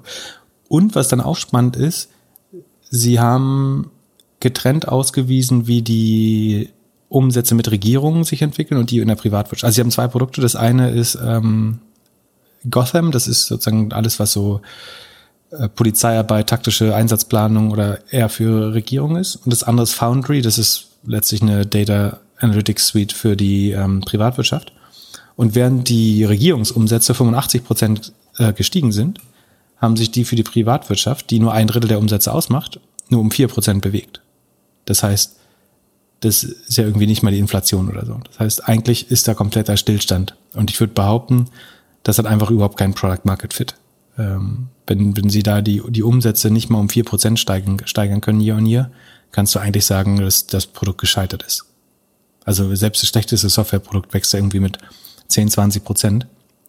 Das finde ich schon ziemlicher Fehl. Und mein Eindruck ist auch, dass, also ich habe jetzt selber noch nicht damit gearbeitet, aber was ich so sehe, ist, dass Foundry jetzt nicht deutlich besser ist als ein vernünftiges Data Warehouse mit einem guten Looker oder ClickView äh, View oben drauf. Ähm, vielleicht ganz hübsch und äh, die, die Präsentationen sind immer schön gemacht, aber ähm, ich wäre überrascht, wenn das jetzt wirklich. Und dafür ist halt auch vor allem halt viel zu teuer. Also das ist natürlich sozusagen dieses Narrativ, dass das der Goldstandard in Big Data Analytics wäre, kommt ja immer auch daher, dass es ein bisschen teurer ist als normale Lösung. Von daher bleibe ich da weiterhin äh, skeptisch. Also vor allen Dingen wegen der Bewertung. Ne? Und die brauchen halt immer diese ähm, Forward Deploy Deployment Engineers, ähm, die quasi beim Kunden arbeiten, um diese Software überhaupt einsetzbar zu machen oder sozusagen um die mit den Kundendaten äh, zu verknüpfen. Das Problem liegt gar nicht auf der Seite der Software, sondern des Kundens in der Regel. Und diese Engineers verdienen halt 200.000 US-Dollar plus ESOPs, was in der Regel nochmal ein Drittel ist des Gehalts. Und auf das Modell kriegst du keine 100% Marge rauf. Also niemand wird dir, wird verstehen, warum der Entwickler jetzt 500.000 äh, im Jahr kostet, äh, wenn du die Kosten durchreißt plus, plus ein Markup. Das heißt, dieses Agenturgeschäft und Anpassungsgeschäft wird immer relativ uninteressant sein und das, das ansonsten skalierbare SaaS-Revenue, das ist eigentlich zu klein und wächst zu langsam. Von daher bin ich weiterhin skeptisch. Ich hab, genau, also wahrscheinlich wird die Aktie jetzt irgendwann zu 80 kommen. Und ja. ich, ich würde gerne mal die, die Bulls, ich habe die Bulls-Story noch nicht gehört. Also ich verstehe das ganz ehrlich nicht. Also ich weiß nicht, was, was daran, ich meine, ich glaube, dass die Kunden unheimlich lange dabei bleiben. Also wenn so, so ein Staat sich einmal entschieden hat, das einzusetzen, dann die, der Schmerz, dann auf ein anderes System umzusteigen, ist bestimmt riesig. Ähm, aber warum das jetzt langfristig, also von einer sehr großen Unsicherheitslage kann Palantir natürlich stark profitieren. Ähm, Covid hätte ein Treiber sein können, war anscheinend aber nicht so ähm, großer Umsatztreiber, wie, wie ich gedacht hätte. Von daher bleibe ich da eher verhalten skeptisch und finde find die weiterhin überbewertet. Findest du denn Fastly spannender? Also machen was ganz anderes. Im Vergleich zu äh, Palantir auf jeden Fall. Also Fastly ist im, weißt du das noch? Was Fastly äh, macht? Cloud. Ich würde sagen, die machen das gleiche wie Cloudflare. Genau, sind im, Oder im, CrowdStrike. Äh, CrowdStrike macht eher so ähm, noch mehr Security, aber äh, mit Cloudflare kann man sie sehr gut vergleichen. ist fast überlappend. Die machen beide Edge Computing, das heißt, sie sorgen dafür, dass wenn wir eine Webseite besuchen, dass die Bilder, Videos, äh, Ressourcen, JavaScript Libraries und so weiter so nah wie möglich am Nutzer gelagert werden von der äh, ja, Topografie oder wie man es nennen möchte. Also das wirklich ähm, im sogenannten Content Delivery Network alle Inhalte näher am, am Nutzer sind, so dass dann Webseiten schneller laden, Videos schneller spielen, äh, Bilder schneller geladen werden und so weiter. Ähm, und dabei machen sie gleichzeitig die Webseiten auch so bulletproof sicher. Also sie verteidigen die gegen DDoS-Angriffe oder zu viel Traffic, ähm, Bot-Traffic und so weiter. Also äh, bei, bei in dem Ohne Aktien Podcast habe ich gesagt, sind so ein bisschen die Schaufelverkäufer im Internetboom. Ähm, und also bieten letztlich Infrastruktur fürs Internet an. Ähm, Fastly hat diese Woche reported, Cloudflare die Woche davor. Fastly hat ähm, so rund 40, 45 Prozent äh, Wachstum, also im letzten Quartal noch 40 Prozent Wachstum gezeigt auf 83 Millionen da fand ich ein paar Sachen bedenklich. Also um das vorweg zu sagen, äh, ich habe eine Position in Cloudflare oder das ist eine meiner lieb drei Lieblingsaktien sogar äh, im, im SaaS-Bereich. Und finde die spannender als Fastly, deswegen nutze ich die jetzt hier als Vergleich oder als Benchmark. Und dann die Sachen, die ich komisch finde bei Fastly, sind, also sie wächst mit 40 Prozent, das ist okay, aber sie ist auch noch nicht profitabel, aber auch nicht weit davon weg. Das, das kann schon irgendwie passen. Die ist jetzt nicht mehr richtig gut in der Ruler 40 drin, aber auch nicht, nicht total weit draußen. Äh, das heißt, das, das kann auch okay sein. Was ich dann eher problematisch finde, ist, eine der wichtigsten Kennzahlen ist ja immer diese ähm, Dollar-Based Revenue Expansion. Also wie viel mehr Umsatz machen die mit bestehenden Kunden? Die sieht sehr gut aus bei Fastly, bei 143, äh, war im Vorquartal bei 147, jetzt bei 143. Also der Kunde gibt im Schnitt 43 Prozent mehr aus als im Vorjahr. Die Gesamt-NRR, also die Net Revenue Retention, ist aber nur bei 115 Prozent. Was ist der Unterschied? DBNER ist, was ich mit bestehenden Kunden mehr verdiene dieses Jahr. Und Net Revenue ist, wie viel des Revenues ich insgesamt erhalten konnte, year on year. Und 115 heißt, ich habe sozusagen bin insgesamt gewachsen, aber wenn du weißt, dass die Kunden um 143 Prozent gewachsen sind und der Gesamtumsatz um 115 pro Kunde, dann heißt das einerseits, dass viele Kunden gechurnt sind und dass die neuen Kunden wahrscheinlich weniger Umsatz machen. So würde ich diese diese Zahlen zumindest lesen. War nicht TikTok einer der großen Kunden, ja, der, der ist, gegangen ist? Ja, genau. Die sind angeblich noch Kunde zumindestens. Man weiß nicht, wie viel die noch Fastly nutzen, ob im gleichen Umfang, aber es war eine der Befürchtungen, über die wir in äh, äh Q2 mal gesprochen haben. Oder nach Q2. Genau. Also ich glaube, in der, in der Diskrepanz zwischen diesen beiden Zahlen, also um es äh, klarer zu machen, im Q1 war die NRR und DBNER noch fast gleich bei 130 und 133 und jetzt fallen die immer weiter auseinander. Das heißt, die bestehenden Kunden wachsen schnell in der Account Size, ähm, aber es kann trotzdem nicht genauso viel ähm, Umsatz erhalten werden. Und das andere, was ich äh, problematisch finde, ist das Kundenwachstum. Nämlich Cloudflare hat so rund 2000 Kunden und im Q4 konnten zum Vorquartal nur 2047 auf 2084 sind 37 Kunden also sie haben im ganzen Quartal nur 37 Kunden gewonnen und nur neun Enterprise Customers. Das sind, glaube ich, alle über 100.000 Umsatz. Wenn man das jetzt mit den Marketingkosten vergleicht, die 35 Millionen sind, wo man sich eh fragen muss, es gibt keine Konferenzen mehr, ähm, solche Produkte über das Internet zu vertreiben, ist nicht ganz einfach. Wie kannst du schaffen, mit 35 Millionen Euro Marketingbudget nur 37 neue Kunden zu gewinnen? Also natürlich ist die Wahrheit dahinter, sie haben auch paar verloren und dann mehr als 37 gewonnen. Aber netto haben sie 37 Kunden gewonnen. Das heißt, pro neuen Kunden geben sie gerade eine Million äh, im Marketing aus. Das ist schon, ähm, finde ich, kompliziert. Und da sieht, um das vorwegzunehmen, die Zahlen von Cloudflare auch deutlich besser aus zum Beispiel. Und äh, der andere wichtige Wert noch, die, die Gross Margin, äh, also die Bruttomarge, ist so um die 60 Prozent bei Fastly. Das ist äh, für Software gar nicht so gut. Also auch da der Cloudflare-Vergleichswert ist zwischen 75 und, äh, 8, äh, und 77 Prozent äh, Bruttomarge, also deutlich höher. Cloudflare wächst mit 50 Prozent, also 10 Prozent schneller im Q4.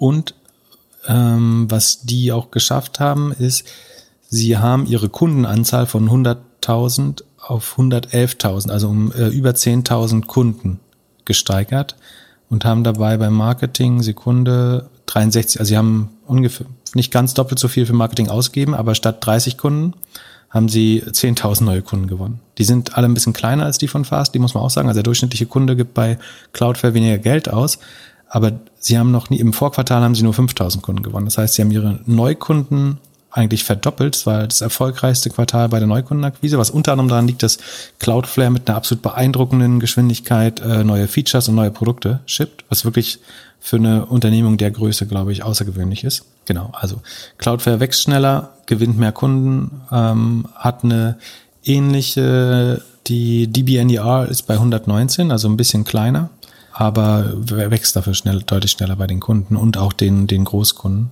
Äh, ja. Von daher bin ich weiterhin, oh, Cloudflare ist aber dafür auch mit 60 mal Umsatz statt nur mit 40 bewertet wie Fastly. Also ich würde sagen, letztlich sind beide Aktien irgendwo fair oder voll bewertet. Ähm, von daher ist es, ich, ich mag Cloudflare lieber. Ähm, sozusagen sehe die ihre Bewertung schneller einholen als Fastly. Aber es sind jetzt auch beides nicht äh, ganz, ganz schlimme Aktien. Ist das so eine Aktie, die im Crash fallen kann? Ja, die, die ganzen SaaS-Aktien müssen alle fallen. Die sind halt alle mit 60 mal Umsatz bewertet, das ist schwer einzuholen. Also die, würd, die würden gleichermaßen negativ betroffen sein, würde ich behaupten. Sind beide gleichermaßen überbewertet gerade und wie gesagt, die eine wächst schneller und ist deshalb mit 60 mal, äh, also beide sind so annähernd profitabel ähm, oder kurz vorm Break-Even aber die, die eine wächst halt schneller und kriegt dafür ein 60er Sales Multiple, die andere hat ein bisschen schlechtere Unit Economics und kriegt deswegen nur ein 40er Sales Multiple. Und ich finde es in beiden Fällen aber fair bewertet. Also ich will nicht sagen, Fast ist ein scheiß Business und Cloudflare ein gutes, sondern ähm, das eine wächst schneller, das andere ist immer noch ein spannendes Softwareprodukt. Ähm, und beide sind voll bewertet. Wie sieht's bei Twilio aus? Die haben doch auch Earnings gefeiert letzte Woche. Ja, äh, Twilio ist ja, mein Nemesis, wo ich mich nie traue einzusteigen, weil es so hoch bewertet ist und sie immer weiter wandern einfach und sich immer wieder jedes Jahr verdreifachen oder so.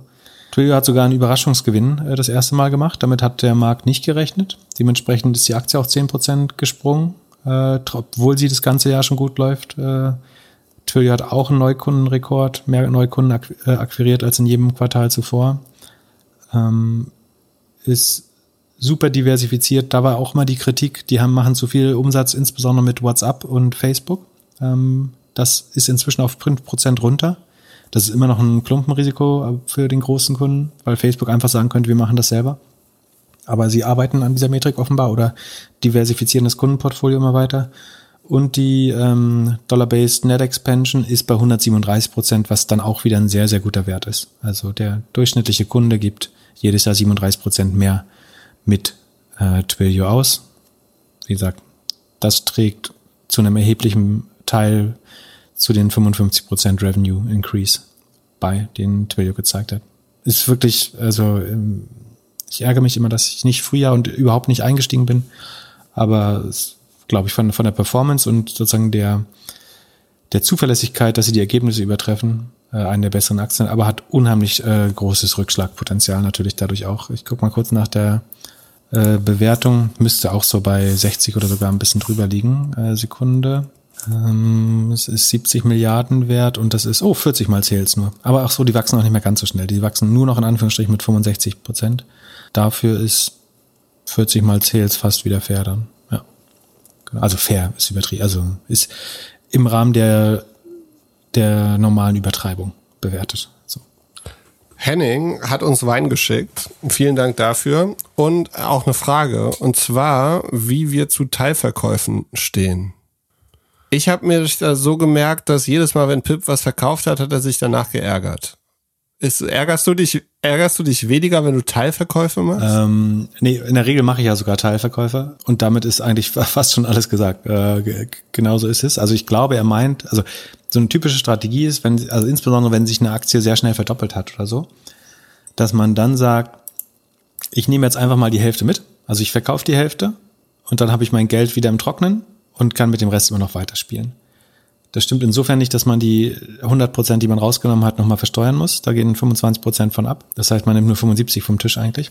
Aber man könnte auch warten, bis die Aktie 150 Prozent zulegt und dann stimmt die Rechnung wieder. Das Problem ist da, also das kann trotzdem eine gute Strategie sein. Also es kommt vor allen Dingen, und deswegen sagen wir das bei dem Disclaimer immer, es kommt auf das Risikoprofil ab, an. Wenn dein Ziel ist, kein Geld zu verlieren, dann ist das vielleicht ein guter Weg, dein Sicherheitsbedürfnis zu befriedigen. Und vielleicht hilft dir das dann mit dem Rest des Geldes besonders langfristig investiert zu bleiben, wenn du deinen Einsatz einmal runterholst?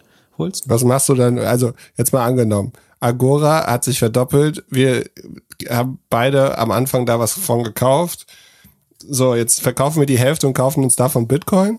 Ein, ein, ein, ein Bruchteil eines Bitcoins. Zum, zum Beispiel, ja.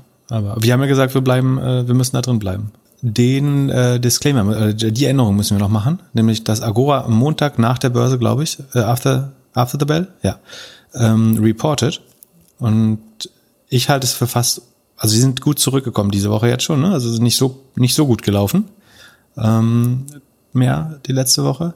Aber dass sie positiv überraschen mit Zahlen, da wäre ich eher skeptisch. Aber wir halten das eher als Langfristinvestment, deswegen ist uns relativ egal. Aber Clubhouse ist ja auch viel in Medien. Dein, deine, deine Lieblings-Apps und dein Lieblingsunternehmen hat, ist, hat, hat jetzt täglich schlechte Presse auch. Ähm, von daher Ich würde mich davon dis, äh, differen, äh, differenzieren, distanzieren. Ich, ha, wir haben ein bisschen Hype ausgelöst, aber suchen ja schon das nächste spannende Thema. Ja. Also die auf jeden Fall. Aber was war da deine Lieblingspresse? Jetzt wir springen jetzt von einem Thema zum anderen. Also, wir, wir machen Teil? den Teilverkauf gleich noch. Aber ja. Ganz kurz zu, zu Agora. Also die liefern Zahlen am Montagabend und wer die Hosen voll. Obwohl wir haben gesagt, wir sollen nicht verkaufen. Wir, wir halten einfach. Also wir raten nie, gar niemandem was, aber ähm, wir halten es langfristig. Und vor den Zahlen rumtraden macht auch gar keinen Sinn. Oder ich meine, wer da jetzt irgendwie 100 Prozent gemacht hat, der kann natürlich seine Schafe ins Trockene holen. Aber ähm, um auf die Frage zurückzukommen, ähm, davon rechnen wir, äh, raten wir eigentlich ab. Also Teilverkäufe. Lassen wir mal drauf zurück. Also Sicherheitsbedürfnis. Wenn du, wenn dir das unheimlich wichtig ist, kein Minus zu machen, dann kannst du das schon so machen und mit dem Rest des Geldes umso freier rumspielen oder umso langfristiger drin bleiben.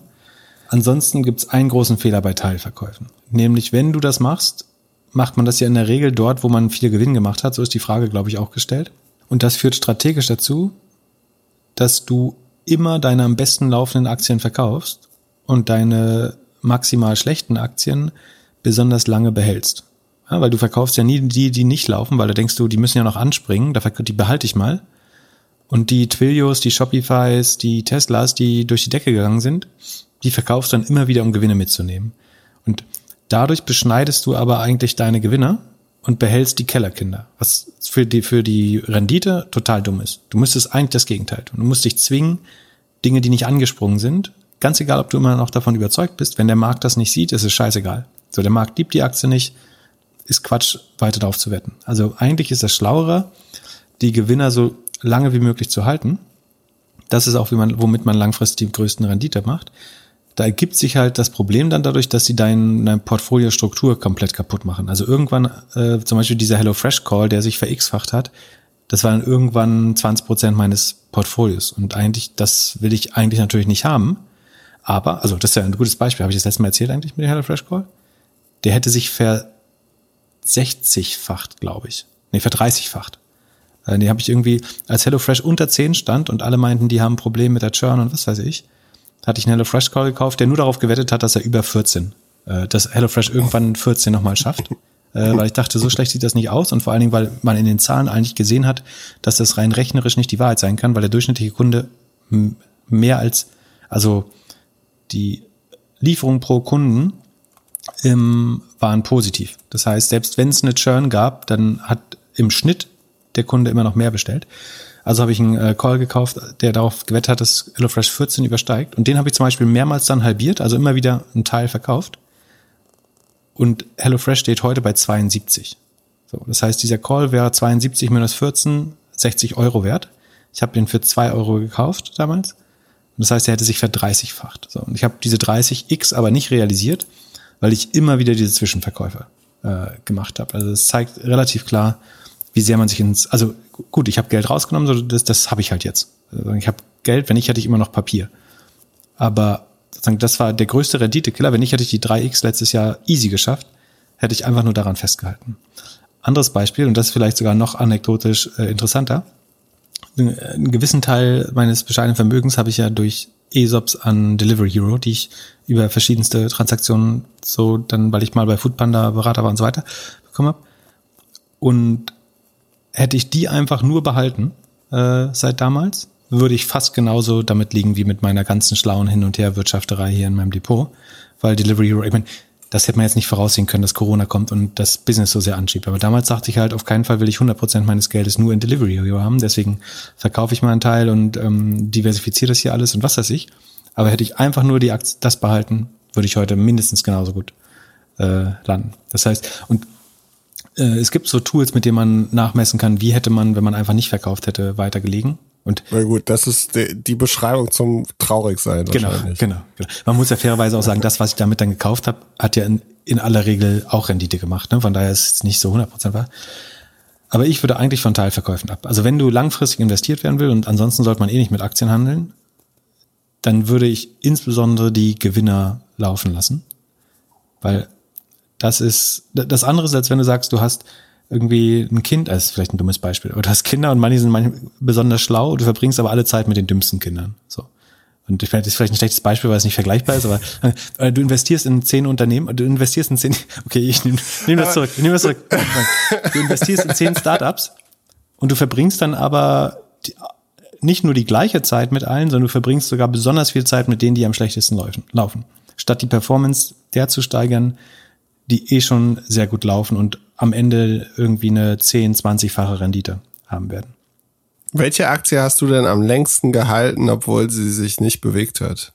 Ähm, die ist nicht Oder hast du immer noch glaub, irgendeine ich guck mal kurz. bei dir da rumliegen? Also Amazon ist gerade sehr lange, also die A halte ich die sehr lange und B ist die jetzt gerade wirklich sehr lange seitwärts schon. Ähm, lass mal gucken. Am längsten ohne sie. Ich glaube Twitter sogar. Twitter hat, lang, hat zum Beispiel lange gebraucht äh, und ist jetzt aber auch verdoppelt durch den letzten Anstieg. Aber ich würde nicht sagen, dass es richtig war. Das, ich hätte mit dem gleichen Geld in der Zwischenzeit schlaue Sachen machen können. Äh, ja, aber du bist einer der wenigen Leute, die, wenn sie traden, damit manchmal Geld verdienen. Ja, genau, also, prinzipiell, ist, prinzipiell ist Traden äh, ähm, auch nicht schlau. Also weil du bei jeder Transaktion zahlst ja Gebühren und je mehr du tradest, äh, deswegen sind Frauen noch die besseren Anleger, weil die weniger traden. Die behalten die Aktien einfach langfristig und das ist, was langfristig auch ähm, die, die größte Rendite, Rendite bringt. Und ähm, deswegen würde ich eben von diesen Teilverkäufen eher abraten, sondern lange drin bleiben, laufen lassen. Dadurch steigt der Anteil der Gewinner in deinem Portfolio immer, immer weiter, was sich falsch anfühlt, aber es ist richtig. Und das, das Wichtige beim, sagen wir, wenn du eine gute Strategie bauen willst, musst du dir eigentlich ein paar Regeln setzen. Also meine Regeln wären zum Beispiel nie verkaufen. Das zweite wäre Würdest du jetzt auch nicht verkaufen, wenn du jetzt auf einmal morgen früh merkst, so, oh, oh, ich glaube, jetzt. Ja, liegst du ja immer falsch. Kommt. Dann handelst du intuitiv, also du handelst intuitiv aufgrund eines Gefühls schon, schon falsch. Eine meiner Regeln wäre, so wenig wie möglich verkaufen, äh, nicht rebalancieren das äh, Depot, also nicht äh, sozusagen den Anteil der, der Verlierer künstlich steigern, indem ich ausgerechnet Gewinner verkaufe. Und das dritte ist, hör endlich mit Tesla-Shorten auf. Das wären meine drei Regeln. Und theoretisch musst du dir die über den äh, Schreibtisch hängen und dich nur daran halten, weil das hindert daran, dass du intuitiv und, ähm, und zu emotional getrieben handelst, weil das ist, wo du Geld verdienst. Durch Hin- und Herhandeln und durch emotional Handeln. Wenn du einfach, hätte ich einfach nur diese Strategie verfolgt, hätte ich wahrscheinlich äh, irgendwie nochmal 100 Prozent mehr gemacht. Nur 100 Prozent mehr. Aber es gibt, wenn du ein hohes Sicherheitsbedürfnis hast, dann fühlt sich vielleicht manchmal richtig, also sozusagen der, der Schwabe würde sagen, ist noch niemand von Gewinn mit Namen arm geworden. Das ist auch wahr. So, du hast dein Geld halt zurück. So. Und du hast trotzdem ja ein paar Aktien dann, mit denen du weiter spielen kannst. Aber das ist vielleicht, das ist so ein bisschen wie wenn du ins Casino gehst und du, du, ähm, Willst Break-Even rauskommen oder wie? Ja, nee, aber du hast einen Jackpot am ersten Automaten und dann sagst du halt so, die 1000 Dollar, die ich mir genommen habe oder 100 Dollar, stecke ich mir jetzt in die linke Tasche und mit dem rechts aus der rechten Tasche, Tasche habe ich halt einen schönen Abend. Dann kannst du entweder mehr gewinnen oder äh, das auch wieder verspielen, aber du hast halt nichts verloren. Wie würdest du denn ins Casino gehen? Ich, ich sehe das als Unterhaltung an. Also das kostet Geld. Wenn ich irgendwie gut essen gehe, kostet auch 200 Euro. Und wenn ich im Casino 200 Euro verliere an Abend, dann ist es halt auch Unterhaltung gewesen. Oder ich, man sollte sich irgendwie, ich glaube, das Einzige, was du nicht machen solltest, ist sozusagen am Tisch nachladen, Kreditkarte mitnehmen und. Das finde ich auch gruselig, wenn ich das beobachte. Also ich bin gar nicht oft, ich war mein ganzes Leben vielleicht vier, fünf Mal im Casino. Ähm, aber das glaube ich, woran man Leute erkennt, die es nicht im Griff haben, dass wenn die am Tisch mit der Kreditkarte nachladen. Weil eigentlich solltest du mit so viel Geld reingeben, wie du an dem Abend vorhattest. Und wenn es weg ist, gehst du auch nach Hause.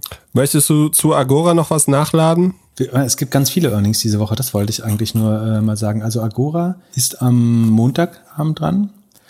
Äh, BigCommerce, da war ich ja auch skeptisch. Die haben sich übrigens auch nur seitwärts bewegt seit, seit IPO. Ähm, sind auch mit 53 mal, äh, 35 mal Sales bewertet, bei nur 40 Prozent Wachstum und minus 24 Prozent Marge. Die haben ihre Zahlen verschoben auf Dienstag, glaube ich, wegen Schnee. Wegen Schnees. Schnees. äh, da bin ich gespannt, wie die, wie die Schnee äh, adjustierten Zahlen äh, dann werden am Dienstag. Wäre ich auch skeptisch. Ähm, Salesforce und Nvidia reporten nächste Woche. Müsste eigentlich beides sehr solide sein. Die große Gefahr ist, wenn die verkacken, dann ist Lawine, würde ich behaupten. Also ich bin mir relativ sicher, dass die solide reporten wie immer, nicht weder nach oben noch unten äh, krass überraschen. Ähm, aber umso größer das Risiko, wenn sie stark negativ überraschen würden, ähm, gerade bei Salesforce. Jumia, das e die E-Commerce-Plattform aus Afrika, äh, wird reporten, Etsy und dann äh, Plug Power und Beyond Meat. Das sind ja zwei meiner Hedges, die beide sehr gut laufen im Moment. Also an den Tagen, wo die Börse ein bisschen korrigiert hat letzte Woche, haben die schön mein Portfolio abgefangen. Da ich, ich, also meine Short- oder Hedge-Strategie ist ja, dass ich Beyond Meat deswegen, also weil ich glaube, das ist ein margenarmes Business und es bewertet, als, als könnten die ein Drittel des Fleischmarktes erobern mit hohen Margen.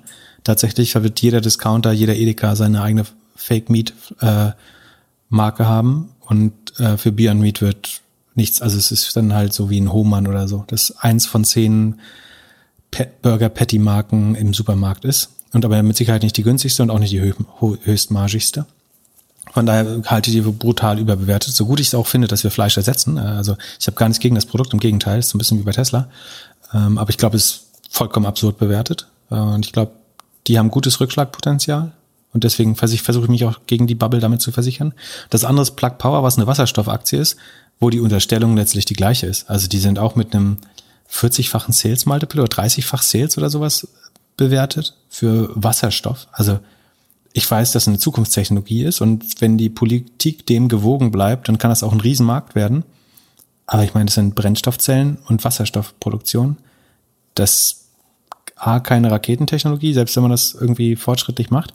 Und das haben wir alles in der Solarbranche einmal gesehen, wie das endet. Also, wo, wo werden die Dinger am Ende hergestellt werden und wo wollen die Technologien? China. China. China wird es mit Sicherheit nicht hochmargig herstellen oder sozusagen äh, wird die Margen in Europa auf jeden Fall unter Druck setzen.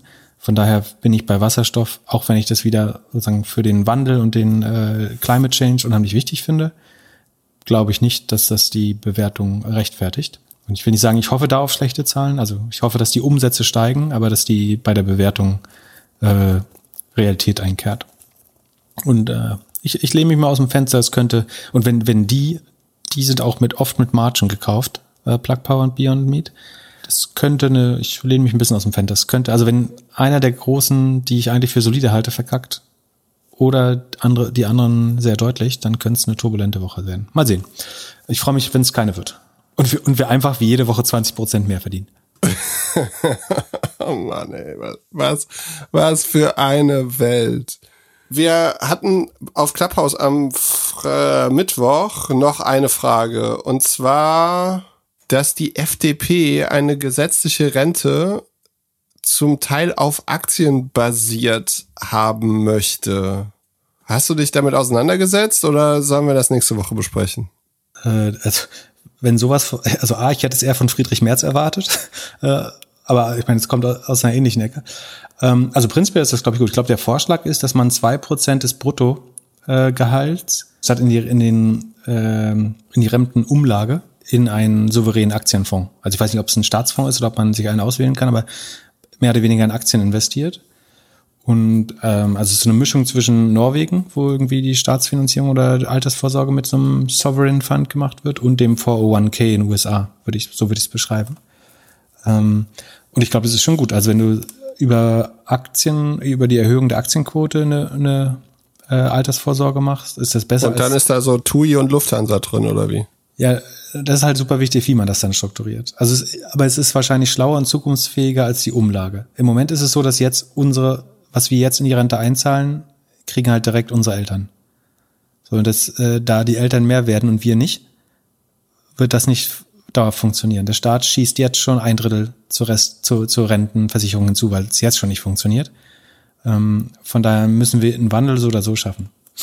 Und äh, äh dass, dass die Leute mehr am, am Kapital partizipieren, macht ja auch Sinn. Wir wollen ja alle eine höhere Aktienquote. Das ist der einzige Weg, wie sozusagen der Durchschnittsbürger mehr am, am Wachstum partizipieren kann, weil im Moment macht er das nicht, äh, im Schnitt zumindestens. Und das, was man jetzt aber verhindern muss, ist, dass A, dass das jetzt nicht so ein Riester-Rente-Modell wieder wird. Das heißt, wo ich nur in Fonds mit zwei Prozent, äh, fünf Prozent Ausgabeaufschlag und zwei Prozent Managementgebühr investieren äh, soll, wo dann am Ende die Vertriebler äh, am meisten dran verdienen. Sondern das sollte halt entweder tatsächlich in MSCI World gehen, um eben maximal gestreut zu sein, oder vielleicht doch Eurozone oder DAX, weil das ist, woran man ja letztlich auch äh, oder mitgewirkt hat als Arbeitender, dann sollte man vielleicht ja auch an dem Wirtschaftsraum, an dem Wachstum partizipieren. Da hat man ja die Leistung erbracht. Aber ich finde beide Modelle, also für beide Modelle gibt's gute, ähm, Gründe, wobei man würde, es macht Sinn, das auf DAX und Eurostock zu nehmen, weil man sagt, man fördert dann mit dem Kapital den eigenen Wirtschaftsraum. Vielleicht ist das dann doch ähm, besser. Und was man aber wissen muss, es treibt natürlich weiter auch das Vermögen der Reichen, weil wir haben die, das äh, Bruttolohnaufkommen in Deutschland ist so ungefähr anderthalb Billionen, glaube ich, also 1500 Milliarden, also was wir alle verdienen. Davon zwei Prozent wären 30 Milliarden, 30 Milliarden. Die stehen dann als Zusatznachfrage am Aktienmarkt Schlange. Und das treibt natürlich sofort erstmal weiter die Aktienkurse. Das heißt, ich, ich würde es sofort wollen, dass das statt in die Arbeitslosenversicherung in den Aktienmarkt geprügelt wird. Ist für, wenn du Aktien hast, super. Ist, äh, Nachfrage, die aus dem Nichts kommt. Ähm, von daher muss man ganz genau überlegen, sozusagen, würde man dann nicht vielleicht auch in dem Zug vielleicht eine Vermögensabgabe, eine Ein also das habe ich übrigens sowieso überlegt, ob man nicht das ganze Geld, was wir jetzt seit Corona an, am Aktienmarkt verdient haben, ist ja schon ein bisschen kompliziert, dass man jetzt, also da eine Einmalabgabe drauf zu machen, hielte ich für gar nicht so doof, wenn die irgendwie in einem ver, äh, vertretbaren Rahmen ist. Ähm, und du musst ja diese, diesen Systemwandel in der Rente einmal finanzieren. Also wenn du jetzt die zwei Prozent wegnimmst, die fehlen dann ja wieder irgendwo auch. Also die zahlt dann erstmal der Staat und der Staat muss dann wieder aus Steuern zahlen. Die Unternehmenssteuern werden gerade nicht riesig sein und da wir alle in Kurzarbeit sind, auch die, die anderen, das Steueraufkommen insgesamt ist gerade gering für den Staat. Wir können wieder einfach Geld drucken natürlich, äh, das funktioniert immer. Ähm, ansonsten fände ich es ganz gut, so ein bisschen die großen Vermögen an dem Systemwechsel da zu beteiligen, weil die haben einfach, also wer hat nicht im letzten Jahr sein, irgendwie 20, 30 Prozent Rendite gemacht, wenn er irgendwie in Immobilien oder Aktien drin war oder Krypto. Ähm, von daher würde ich würde freiwillig zehn Prozent meiner Rendite im Jahr 2020 abgeben. Äh, wenn, wenn dafür dann ein langfristig äh, nachhaltigeres System der Altersvorsorge, das nah am Kapital ist, ähm, also an, an Assets, an Aktien, breit gestreut, dass es nicht zu viel Mittelsmänner gibt, die daran versuchen zu verdienen an der Kette. Fände fänd ich eine gute Lösung, da jetzt den Wandel zu machen. Weil das Geld ist gerade günstig, der Staat kann sich verschulden, du kannst aber auch ähm, irgendwie Steuern erheben oder Abgaben erheben, einmal auf, ich glaube, jeder, der sich mal sein Depot angeschaut hat, versteht, dass es vollkommen ungerecht ist, dass man in, in so einem Jahr so viel Geld verdient. Oder es passiert, ob das wirklich Geld ist, noch die Frage. Letztlich wurde so viel Geld gedruckt, dass wenn du nicht 20, 30 Prozent gemacht hast, dann hast du real wahrscheinlich Geld verloren. In den USA ist die Geldmenge um 50 Prozent gewachsen. Das heißt, äh, damit muss man es erstmal in Verbindung setzen. Aber ich fände nicht absurd, einen Teil der Kapitalgewinne da einzuziehen. Sozialist Philipp Klackner. Ich freue mich schon ja. auf die auf die E-Mails und Apple-Rezensionen. Der der der soziale Pip immer am Ende der Podcast-Folge. Aber bevor wir aufhören, wollte ich dir noch über Olive erzählen. Hast du kannst du dich noch an Jet.com erinnern? Äh, Jet.com ja ja klar, das hat Walmart und, gekauft. Hm. Und kannst du dich noch an Diapers.com erinnern? Mhm, ja. Der gleiche Gründer? Nee. Hat Amazon Bitte? gekauft. Doch. Das sind mehr oder also es sind der gleiche Founder. Also es sind zwei, drei Leute und einer davon, also er war ganz am Anfang bei Diapers.com war er noch nicht der Founder, aber ein wichtiger Mitarbeiter. Dann bei Jet.com war er Co-Founder. Das äh, war so ein Marktplatz, der nach einem halben Jahr nach Launch für drei Milliarden an Walmart gegangen ist. Und die waren jetzt so vier, fünf Jahre noch vertraglich gebunden, haben bei Walmart eigentlich Jet.com wieder platt gemacht und alles auf Walmart.com gemacht. Also E-Commerce-Strategie, würde ich sagen. Und einer davon, ähm, Nate Faust, der macht jetzt Olive, Shop Olive. Und ich finde die Idee ganz gut und bin mal gespannt, was du so dagegen hältst. Also ich weiß nicht, ob es... Erklär doch den Hörern vielleicht mal, was äh, Shop Olive macht. Genau, also im, in der Clubhouse-Session hatte ich mal erwähnt, dass ich gerne so ein Gorillas-System für Mode hätte. Also jemand kommt vorbei, bringt mir Klamotten, ich probiere sie an und jemand holt die wieder ab und ich behalte das, was ich gut finde. Habe vor allem kein Karton und nicht unwesentlich viel Interaktion mit äh, Lieferanten und vor allem auch keine Retourzeit, die ich irgendwie vergeuden muss, also Paket irgendwo abgeben. Die machen es jetzt so, dass sie Partnerschaften mit 100 Brands haben. Man kann sich alles zusammen bestellen und dann kommen sie mit einer Kiste vorbei und man kann wieder alles in diese Kiste tun und dann geht es in die Retour zurück.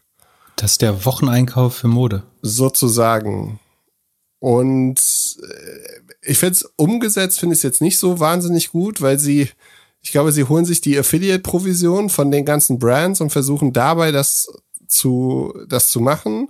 Aber generell, also ich hätte es gerne noch einfacher. Ich hätte gerne einfach nur eine Adresse.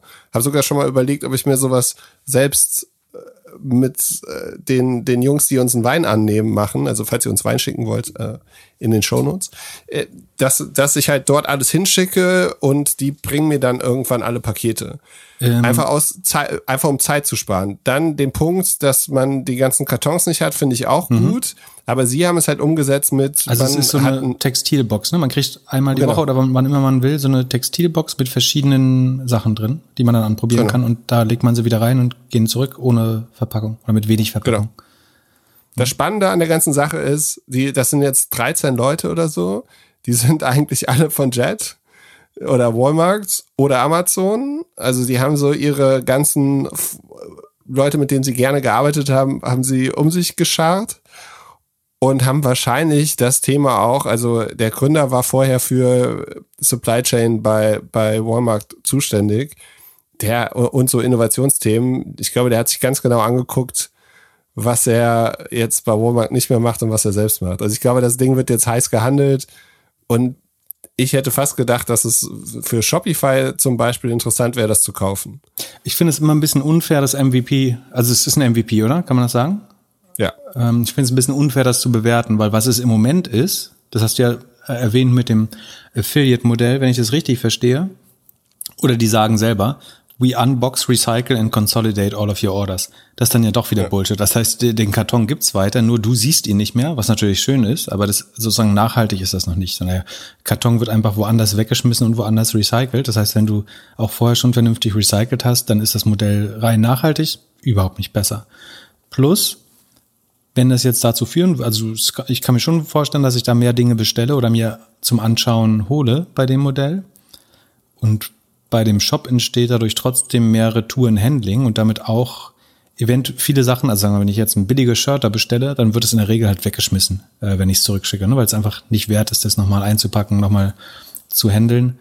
Ähm, das heißt, also das ist nicht bei jedem Artikel so, aber bei manchen. die Welt nicht retten. Es macht nur E-Commerce angenehmer. Man könnte jetzt ja. behaupten, sollte E-Commerce noch angenehmer sein, dann wird die Welt noch dreckiger. Also ich meine, es wäre halt dann gut, wenn, und deswegen ist es für, ah, für, ah, genau, pass auf, deswegen ist es für Shopify spannend, weil wenn das alles aus einem Fulfillment Center käme, dann kannst du nämlich zumindest einmal Kartons, also es wäre trotzdem noch ein Plast Plastiksackeln, ähm, aber es wäre nicht mehr im Karton. Und dann könntest du den Karton tatsächlich sparen. Also sagen wir, du hast so wie bei Amazon oder Shopify ein großes Fulfillment Center und wenn idealerweise die Artikel alle in einem sind oder zwischen den Fulfillment Centern ohne Boxen hin und her äh, transportiert werden können, dann könntest du tatsächlich eine Box ohne Umverpackung in dem Fulfillment Center packen und mir zuschicken. Das fände ich schon relativ nachhaltig. Dann hast du immer noch das Problem, dass du eventuell mehr bestellst. Das ist unheimlich aufwendig, das wieder neu zu verpacken, eventuell zu reinigen, irgendwie sowas. Ähm, ich, ich, weiß nicht, ob du, ob es ist dann nicht besser, es im Laden anzuprobieren und gezielt aus, ja, I don't know. Also ich glaube, dass es eine Kundschaft dafür gibt. Ob es die, die Welt wirklich besser macht, äh, da bin ich mir noch nicht so sicher. Ist auf jeden Fall bequem und macht das Leben angenehmer. Storytelling ist natürlich ja. ein bisschen anders. Also, und vor allem Amazon müsste das halt auch machen, weil sie, also weil die meisten bestellen, was ist 30 Prozent des E-Commerce, 50 Prozent des E-Commerce in Amerika ist Amazon. Mhm. Ja, und die, ja, zweistellig, ja. Hm? Und die müssten ja eigentlich den Service machen, dass du einfach alles, alles in deine Amazon-Kiste irgendwie bringst und dann kommt dir, kommt der Amazon-Lieferant, der dir auch noch das, die Lebensmittel vorbeibringt. Ja, das fand ich auch gut. Also wenn es so eine Amazon-Box gäbe, wo einfach meine, meine verschiedenen Orders konsolidiert drin werden, das fände ich tatsächlich gut. Und wo, wo dann die Retour auch einfacher wird. Das wäre cool. Ja. Ähm, das finde ich schon wertvoll. Es muss aber einen Weg geben, dass dadurch nicht zu mehr Retouren kommen. Das, äh, das muss schon gehen. Also mal, hast du eigentlich die äh, hier die Kongressanhörung? Hattest du Zeit, die Kongressanhörung äh, zu hören? Von, nee, ich äh, habe nur GameStop? kurz was kurz was gesehen auf Twitter. Ja. Ich habe auch nur Ausschnitte. Also was, was ich gesehen habe, ist, dass der Roaring Kitty, Keith Gill oder wie der heißt, dass der auf jeden Fall die beste Figur abgegeben hat äh, von allen. Wirklich. Also Moment, das ist der, das ist der junge Typ, der das alles angefangen hat. Genau. der es angestoßen hat, der den Research gemacht hat, der die, selber die Position hatte, aus der dann 46 Millionen geworden sind. Der hat sich extrem gut geschlagen, fand ich. Meinst du, der hatte Berater dabei, dass er das extrem gut macht? Ich glaube, der ist schon relativ schlau, ehrlich gesagt. Ich glaube, der braucht gar nicht so viel Berater. Also, also sie hat sich sicherlich einen Anwalt genommen trotzdem. Sie, also man hat so an ein paar Formulierungen gemerkt, dass er äh, sehr darauf achtet, äh, was er sagt. Aber hat auf jeden Fall deutlich besser als hier unser, äh, also der Kollege Vlad von ähm, Robin Hood äh, sich, sich eingelassen. Der wiederum äh, hat gefühlt, zumindest unter Eid, lügt er dann nicht mehr so viel. Und das ist ja wiederum das Lustige, dass wenn du weißt, du musst in einer Woche vom Kongress vereidigt die Wahrheit sagen, dass du dann eine Woche vorher in den Medien noch das Gegenteil erzählst, äh, das ist dann auch wieder, das zeugt von äh, nicht so viel Intelligenz, glaube ich. Weil wenn du weißt, es kommt in einer Woche alles raus, weil du dann nicht lügen oder sagen, du traust dich äh, sozusagen an Eidestadt dann nicht mal die äh, oder unter Eid nicht mehr die äh, zu lügen, dann brauchst du ja auch nicht vorher lügen, weil du weißt, es kommt eh alles raus. Weil äh, sozusagen vom Kongress hat er mich dann genau gesagt, es gab genau dieses Liquiditätsproblem, was wir beschrieben haben. Äh, Robin Hood wäre pleite gewesen, hätten sie den, die Notfinanzierung nicht bekommen. Sie mussten den Handel einstellen, damit sie nicht sozusagen noch weiter in die Schulden äh, rutschen da intraday. Ähm, und, was aber eine spannende Information war, die haben äh, 30 Millionen Kunden inzwischen, hat er irgendwie gesagt. Was heißt, dass sie sie in, in zwei Monaten verdoppelt haben. Unter anderem durch GameStop. Ist jetzt die Frage, wie wertvoll diese Kunden sind, wie viel Geld die nicht sofort verloren haben bei der ganzen Aktion. Aber fürs Kundenwachstum von Robinhood muss das brutal gewesen sein, äh, der ganze Kram.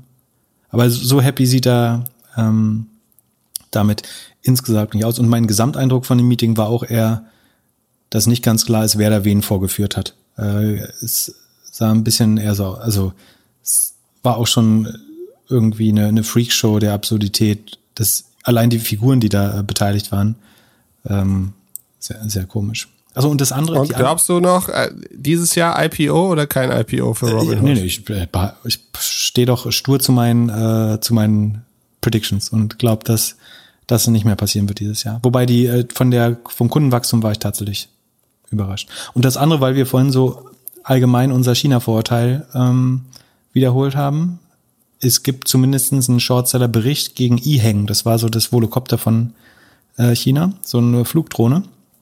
Da hat Wolfpack Research äh, einen relativ starken Angriff gegen die Aktie. Was die, Name. die haben 60, die Shortseller, die haben alle so einen komischen Namen, so Muddy Waters und äh, Wolfpack und Hindenburg, was weiß ich. Ähm, die haben 60 Prozent an einem Tag verloren nach dem Bericht. Also weil, ich glaube, bei China, wenn da ein, ein Shorts und viele Shortseller konzentrieren, also Muddy Waters war sehr China äh, fokussiert, lange Zeit zum Beispiel. Ähm, 60 Prozent. Gibt es schon Shorts auf äh, Agora? Ein Shortseller, der das covert? Nee, ich glaube noch nicht. Äh, aber das kann sich ändern nach der nächsten, äh, nach den nächsten Zahlen. Soll das unser erster Doppelgänger Short Report werden? Willst du jetzt deine, die Aktie, die du erst hochgepumpt hast, runterreden oder was? Nein. Klar. Nächste Woche wissen wir mehr, was Agora angeht. Also mein Tipp ist, die werden solide wachsen, aber das, was sie jetzt an Bewertung aufgebaut haben, durch, durch diesen äh, Increase, den wir über letzten Wochen gesehen haben und durch die Clubhouse Mania, das wird schwer zu halten sein. Also da wird ein bisschen Realität. Ich glaube, ja, ich, ich glaube halt, ich glaube, dass die wahrscheinlich bessere Zahlen reporten werden, als wir denken, weil halt irgendwas in China auch mega abgeht, von dem wir halt gar nichts wissen. Aber, aber ich meine, was müsste, wie viel Millionen Umsatz müsste Clubhouse denn mit denen machen? Ich meine, Clubhouse hat ja nur in Anführungsstrichen 100 Millionen geraced. Und also, wenn die alles, was, wenn die alles, warte mal ganz kurz, äh, ich schau mal kurz nach, wenn die alles, was sie bisher bekommen haben, von, das ist ja eine sehr einfache Rechnung, die wir mal machen können, Sekunde. äh, das kriege ich raus. So. Die haben insgesamt 110 Milliard Millionen geraced, oder? Einmal 10, einmal 100 auf 100 und eine Milliarde? Ja. Ist ja. korrekt? Ja. So. Agora ist mit 10 Milliarden bewertet und der Umsatz bisher war 119 Millionen. Also wenn Clubhouse all sein Geld in einem, verstehst, wo ich hin will, ne? ähm, also man muss schon hoffen, dass Agora für mehr als nur Clubhouse äh, attraktiv ist als Lösung. Das glaube ich aber auch. Und im Q1 werden die ganzen Datingbörsen und so, die das benutzen, nochmal florieren. Von daher. Ähm, genau, die, ganz, äh, die ganzen Datingbörsen, die jetzt in den letzten Monaten. Mal wieder auf dieses Thema eigentlich. Bitte? Muss ich mir Sorgen machen? Soll ich mal mit deiner Frau reden? nee, alles gut. Okay. Aber wir, also die ganzen, die, die mussten ja jetzt alle nochmal digitalisieren oder sich Corona-fit machen. Das haben die alles mit Agora und mit Twilio und so gemacht. Dass man da so Live-Chats macht und so? Genau, Live-Chat, Video und so weiter. Ja. So, und zum Abschluss verrate ich jetzt noch, wie wir aufgenommen haben. Wir haben ja unseren Clubhouse-Session am Mittwoch aufgenommen und zwar mit Club Recorder. Das ist ein Engländer aus Belgien, der für 16 Dollar mitgehört hat und alles aufgezeichnet hat. Erstaunlich gute Qualität, muss man sagen. 16 Dollar hast du dafür bezahlt? 16 Dollar. Äh, und ich, ich meinte so, wie hast du es gemacht? Er so, ja, du hast wahrscheinlich ein Icon gesehen mit einem Mikrofon, das war ich. Der hat mir auch auf Twitter geschrieben, äh, sag mal, wann äh, seid ihr zu, wann ist es zu Ende? So um 10? das habe ich erst aber erst danach gesehen. Wir haben ja anderthalb Stunden aufgenommen, weil der wahrscheinlich das schon so eher manuell macht. Er hat letzte Woche hat er 15 Kunden gehabt, die das genutzt haben und er hat den Preis erhöht. Ich glaube, es ist jetzt sogar schon 30 Dollar. Ja, davon leben kann man noch nicht, solange er es äh, selber machen muss, oder? Nee, aber du kannst es schon, also wenn du mehr Arbeit reinsteckst, könntest du es schon selbst machen, aber die werden das auch irgendwann selbst anbieten. Und du hattest doch irgendwie was gefunden. Ja, die 16 Dollar hättest du dir vor allen Dingen sparen können, weil es sich rausgestellt hat, es gibt einen Service, der jeden einzelnen Clubhouse-Room, den es jemals gab, komplett mitgezeichnet hat und ins Internet schreibt. Ähm, was so sicherlich okay. nicht vorgesehen Hast du unsere da gefunden? Ähm, ich habe, das kann man noch nicht so gut durchsuchen, leider. Es ist im Moment nur so ein chronologisches Feed. Aber es lässt darauf schließen, dass er irgend, alles irgendwann, er oder sie das alles irgendwann mal abgespeichert hat. Und wenn der das hat, dann hat es auch mit Sicherheit zumindest der chinesische ähm, Sicherheitsdienst. Vor allen Dingen, ja, äh, kompliziert. Was bedeutet Und der hat es vor allen Dingen gemacht, ohne im Raum zu sein. Also der war wahrscheinlich nie in, wirklich in einem der Räume, sondern hat's, muss irgendwie direkt aus dem Protokoll rausgezogen oder aus der Open API oder so rausgezogen haben, so wie es aussieht. Ja, ja, ich bin mal gespannt. Die müsse, der kommt wahrscheinlich, der Security-Typ, der ein, eingestellt worden ist von Zoom, der geht wahrscheinlich jetzt Als nächstes announced, dass er nächstes zu, bei, bei Clubhouse ist. Ja, ja, ja da, ich kann mir schon tatsächlich vorstellen, dass die irgend so ein Hire jetzt ra raushauen müssen. Ja. Aber was heißt es denn jetzt für uns, wenn die Sachen alle aufgenommen sind? Sollen wir uns Mittwochabend da um 21 Uhr nochmal treffen? Oder ja, man geht halt einfach davon aus, dass das der öffentliche Raum ist. Top. Ich freue mich. Bis nächste Woche. Bis nächste Woche. Oder bis Mittwoch. Und bis, und bis Mittwoch. Bis dann. Ciao, ciao.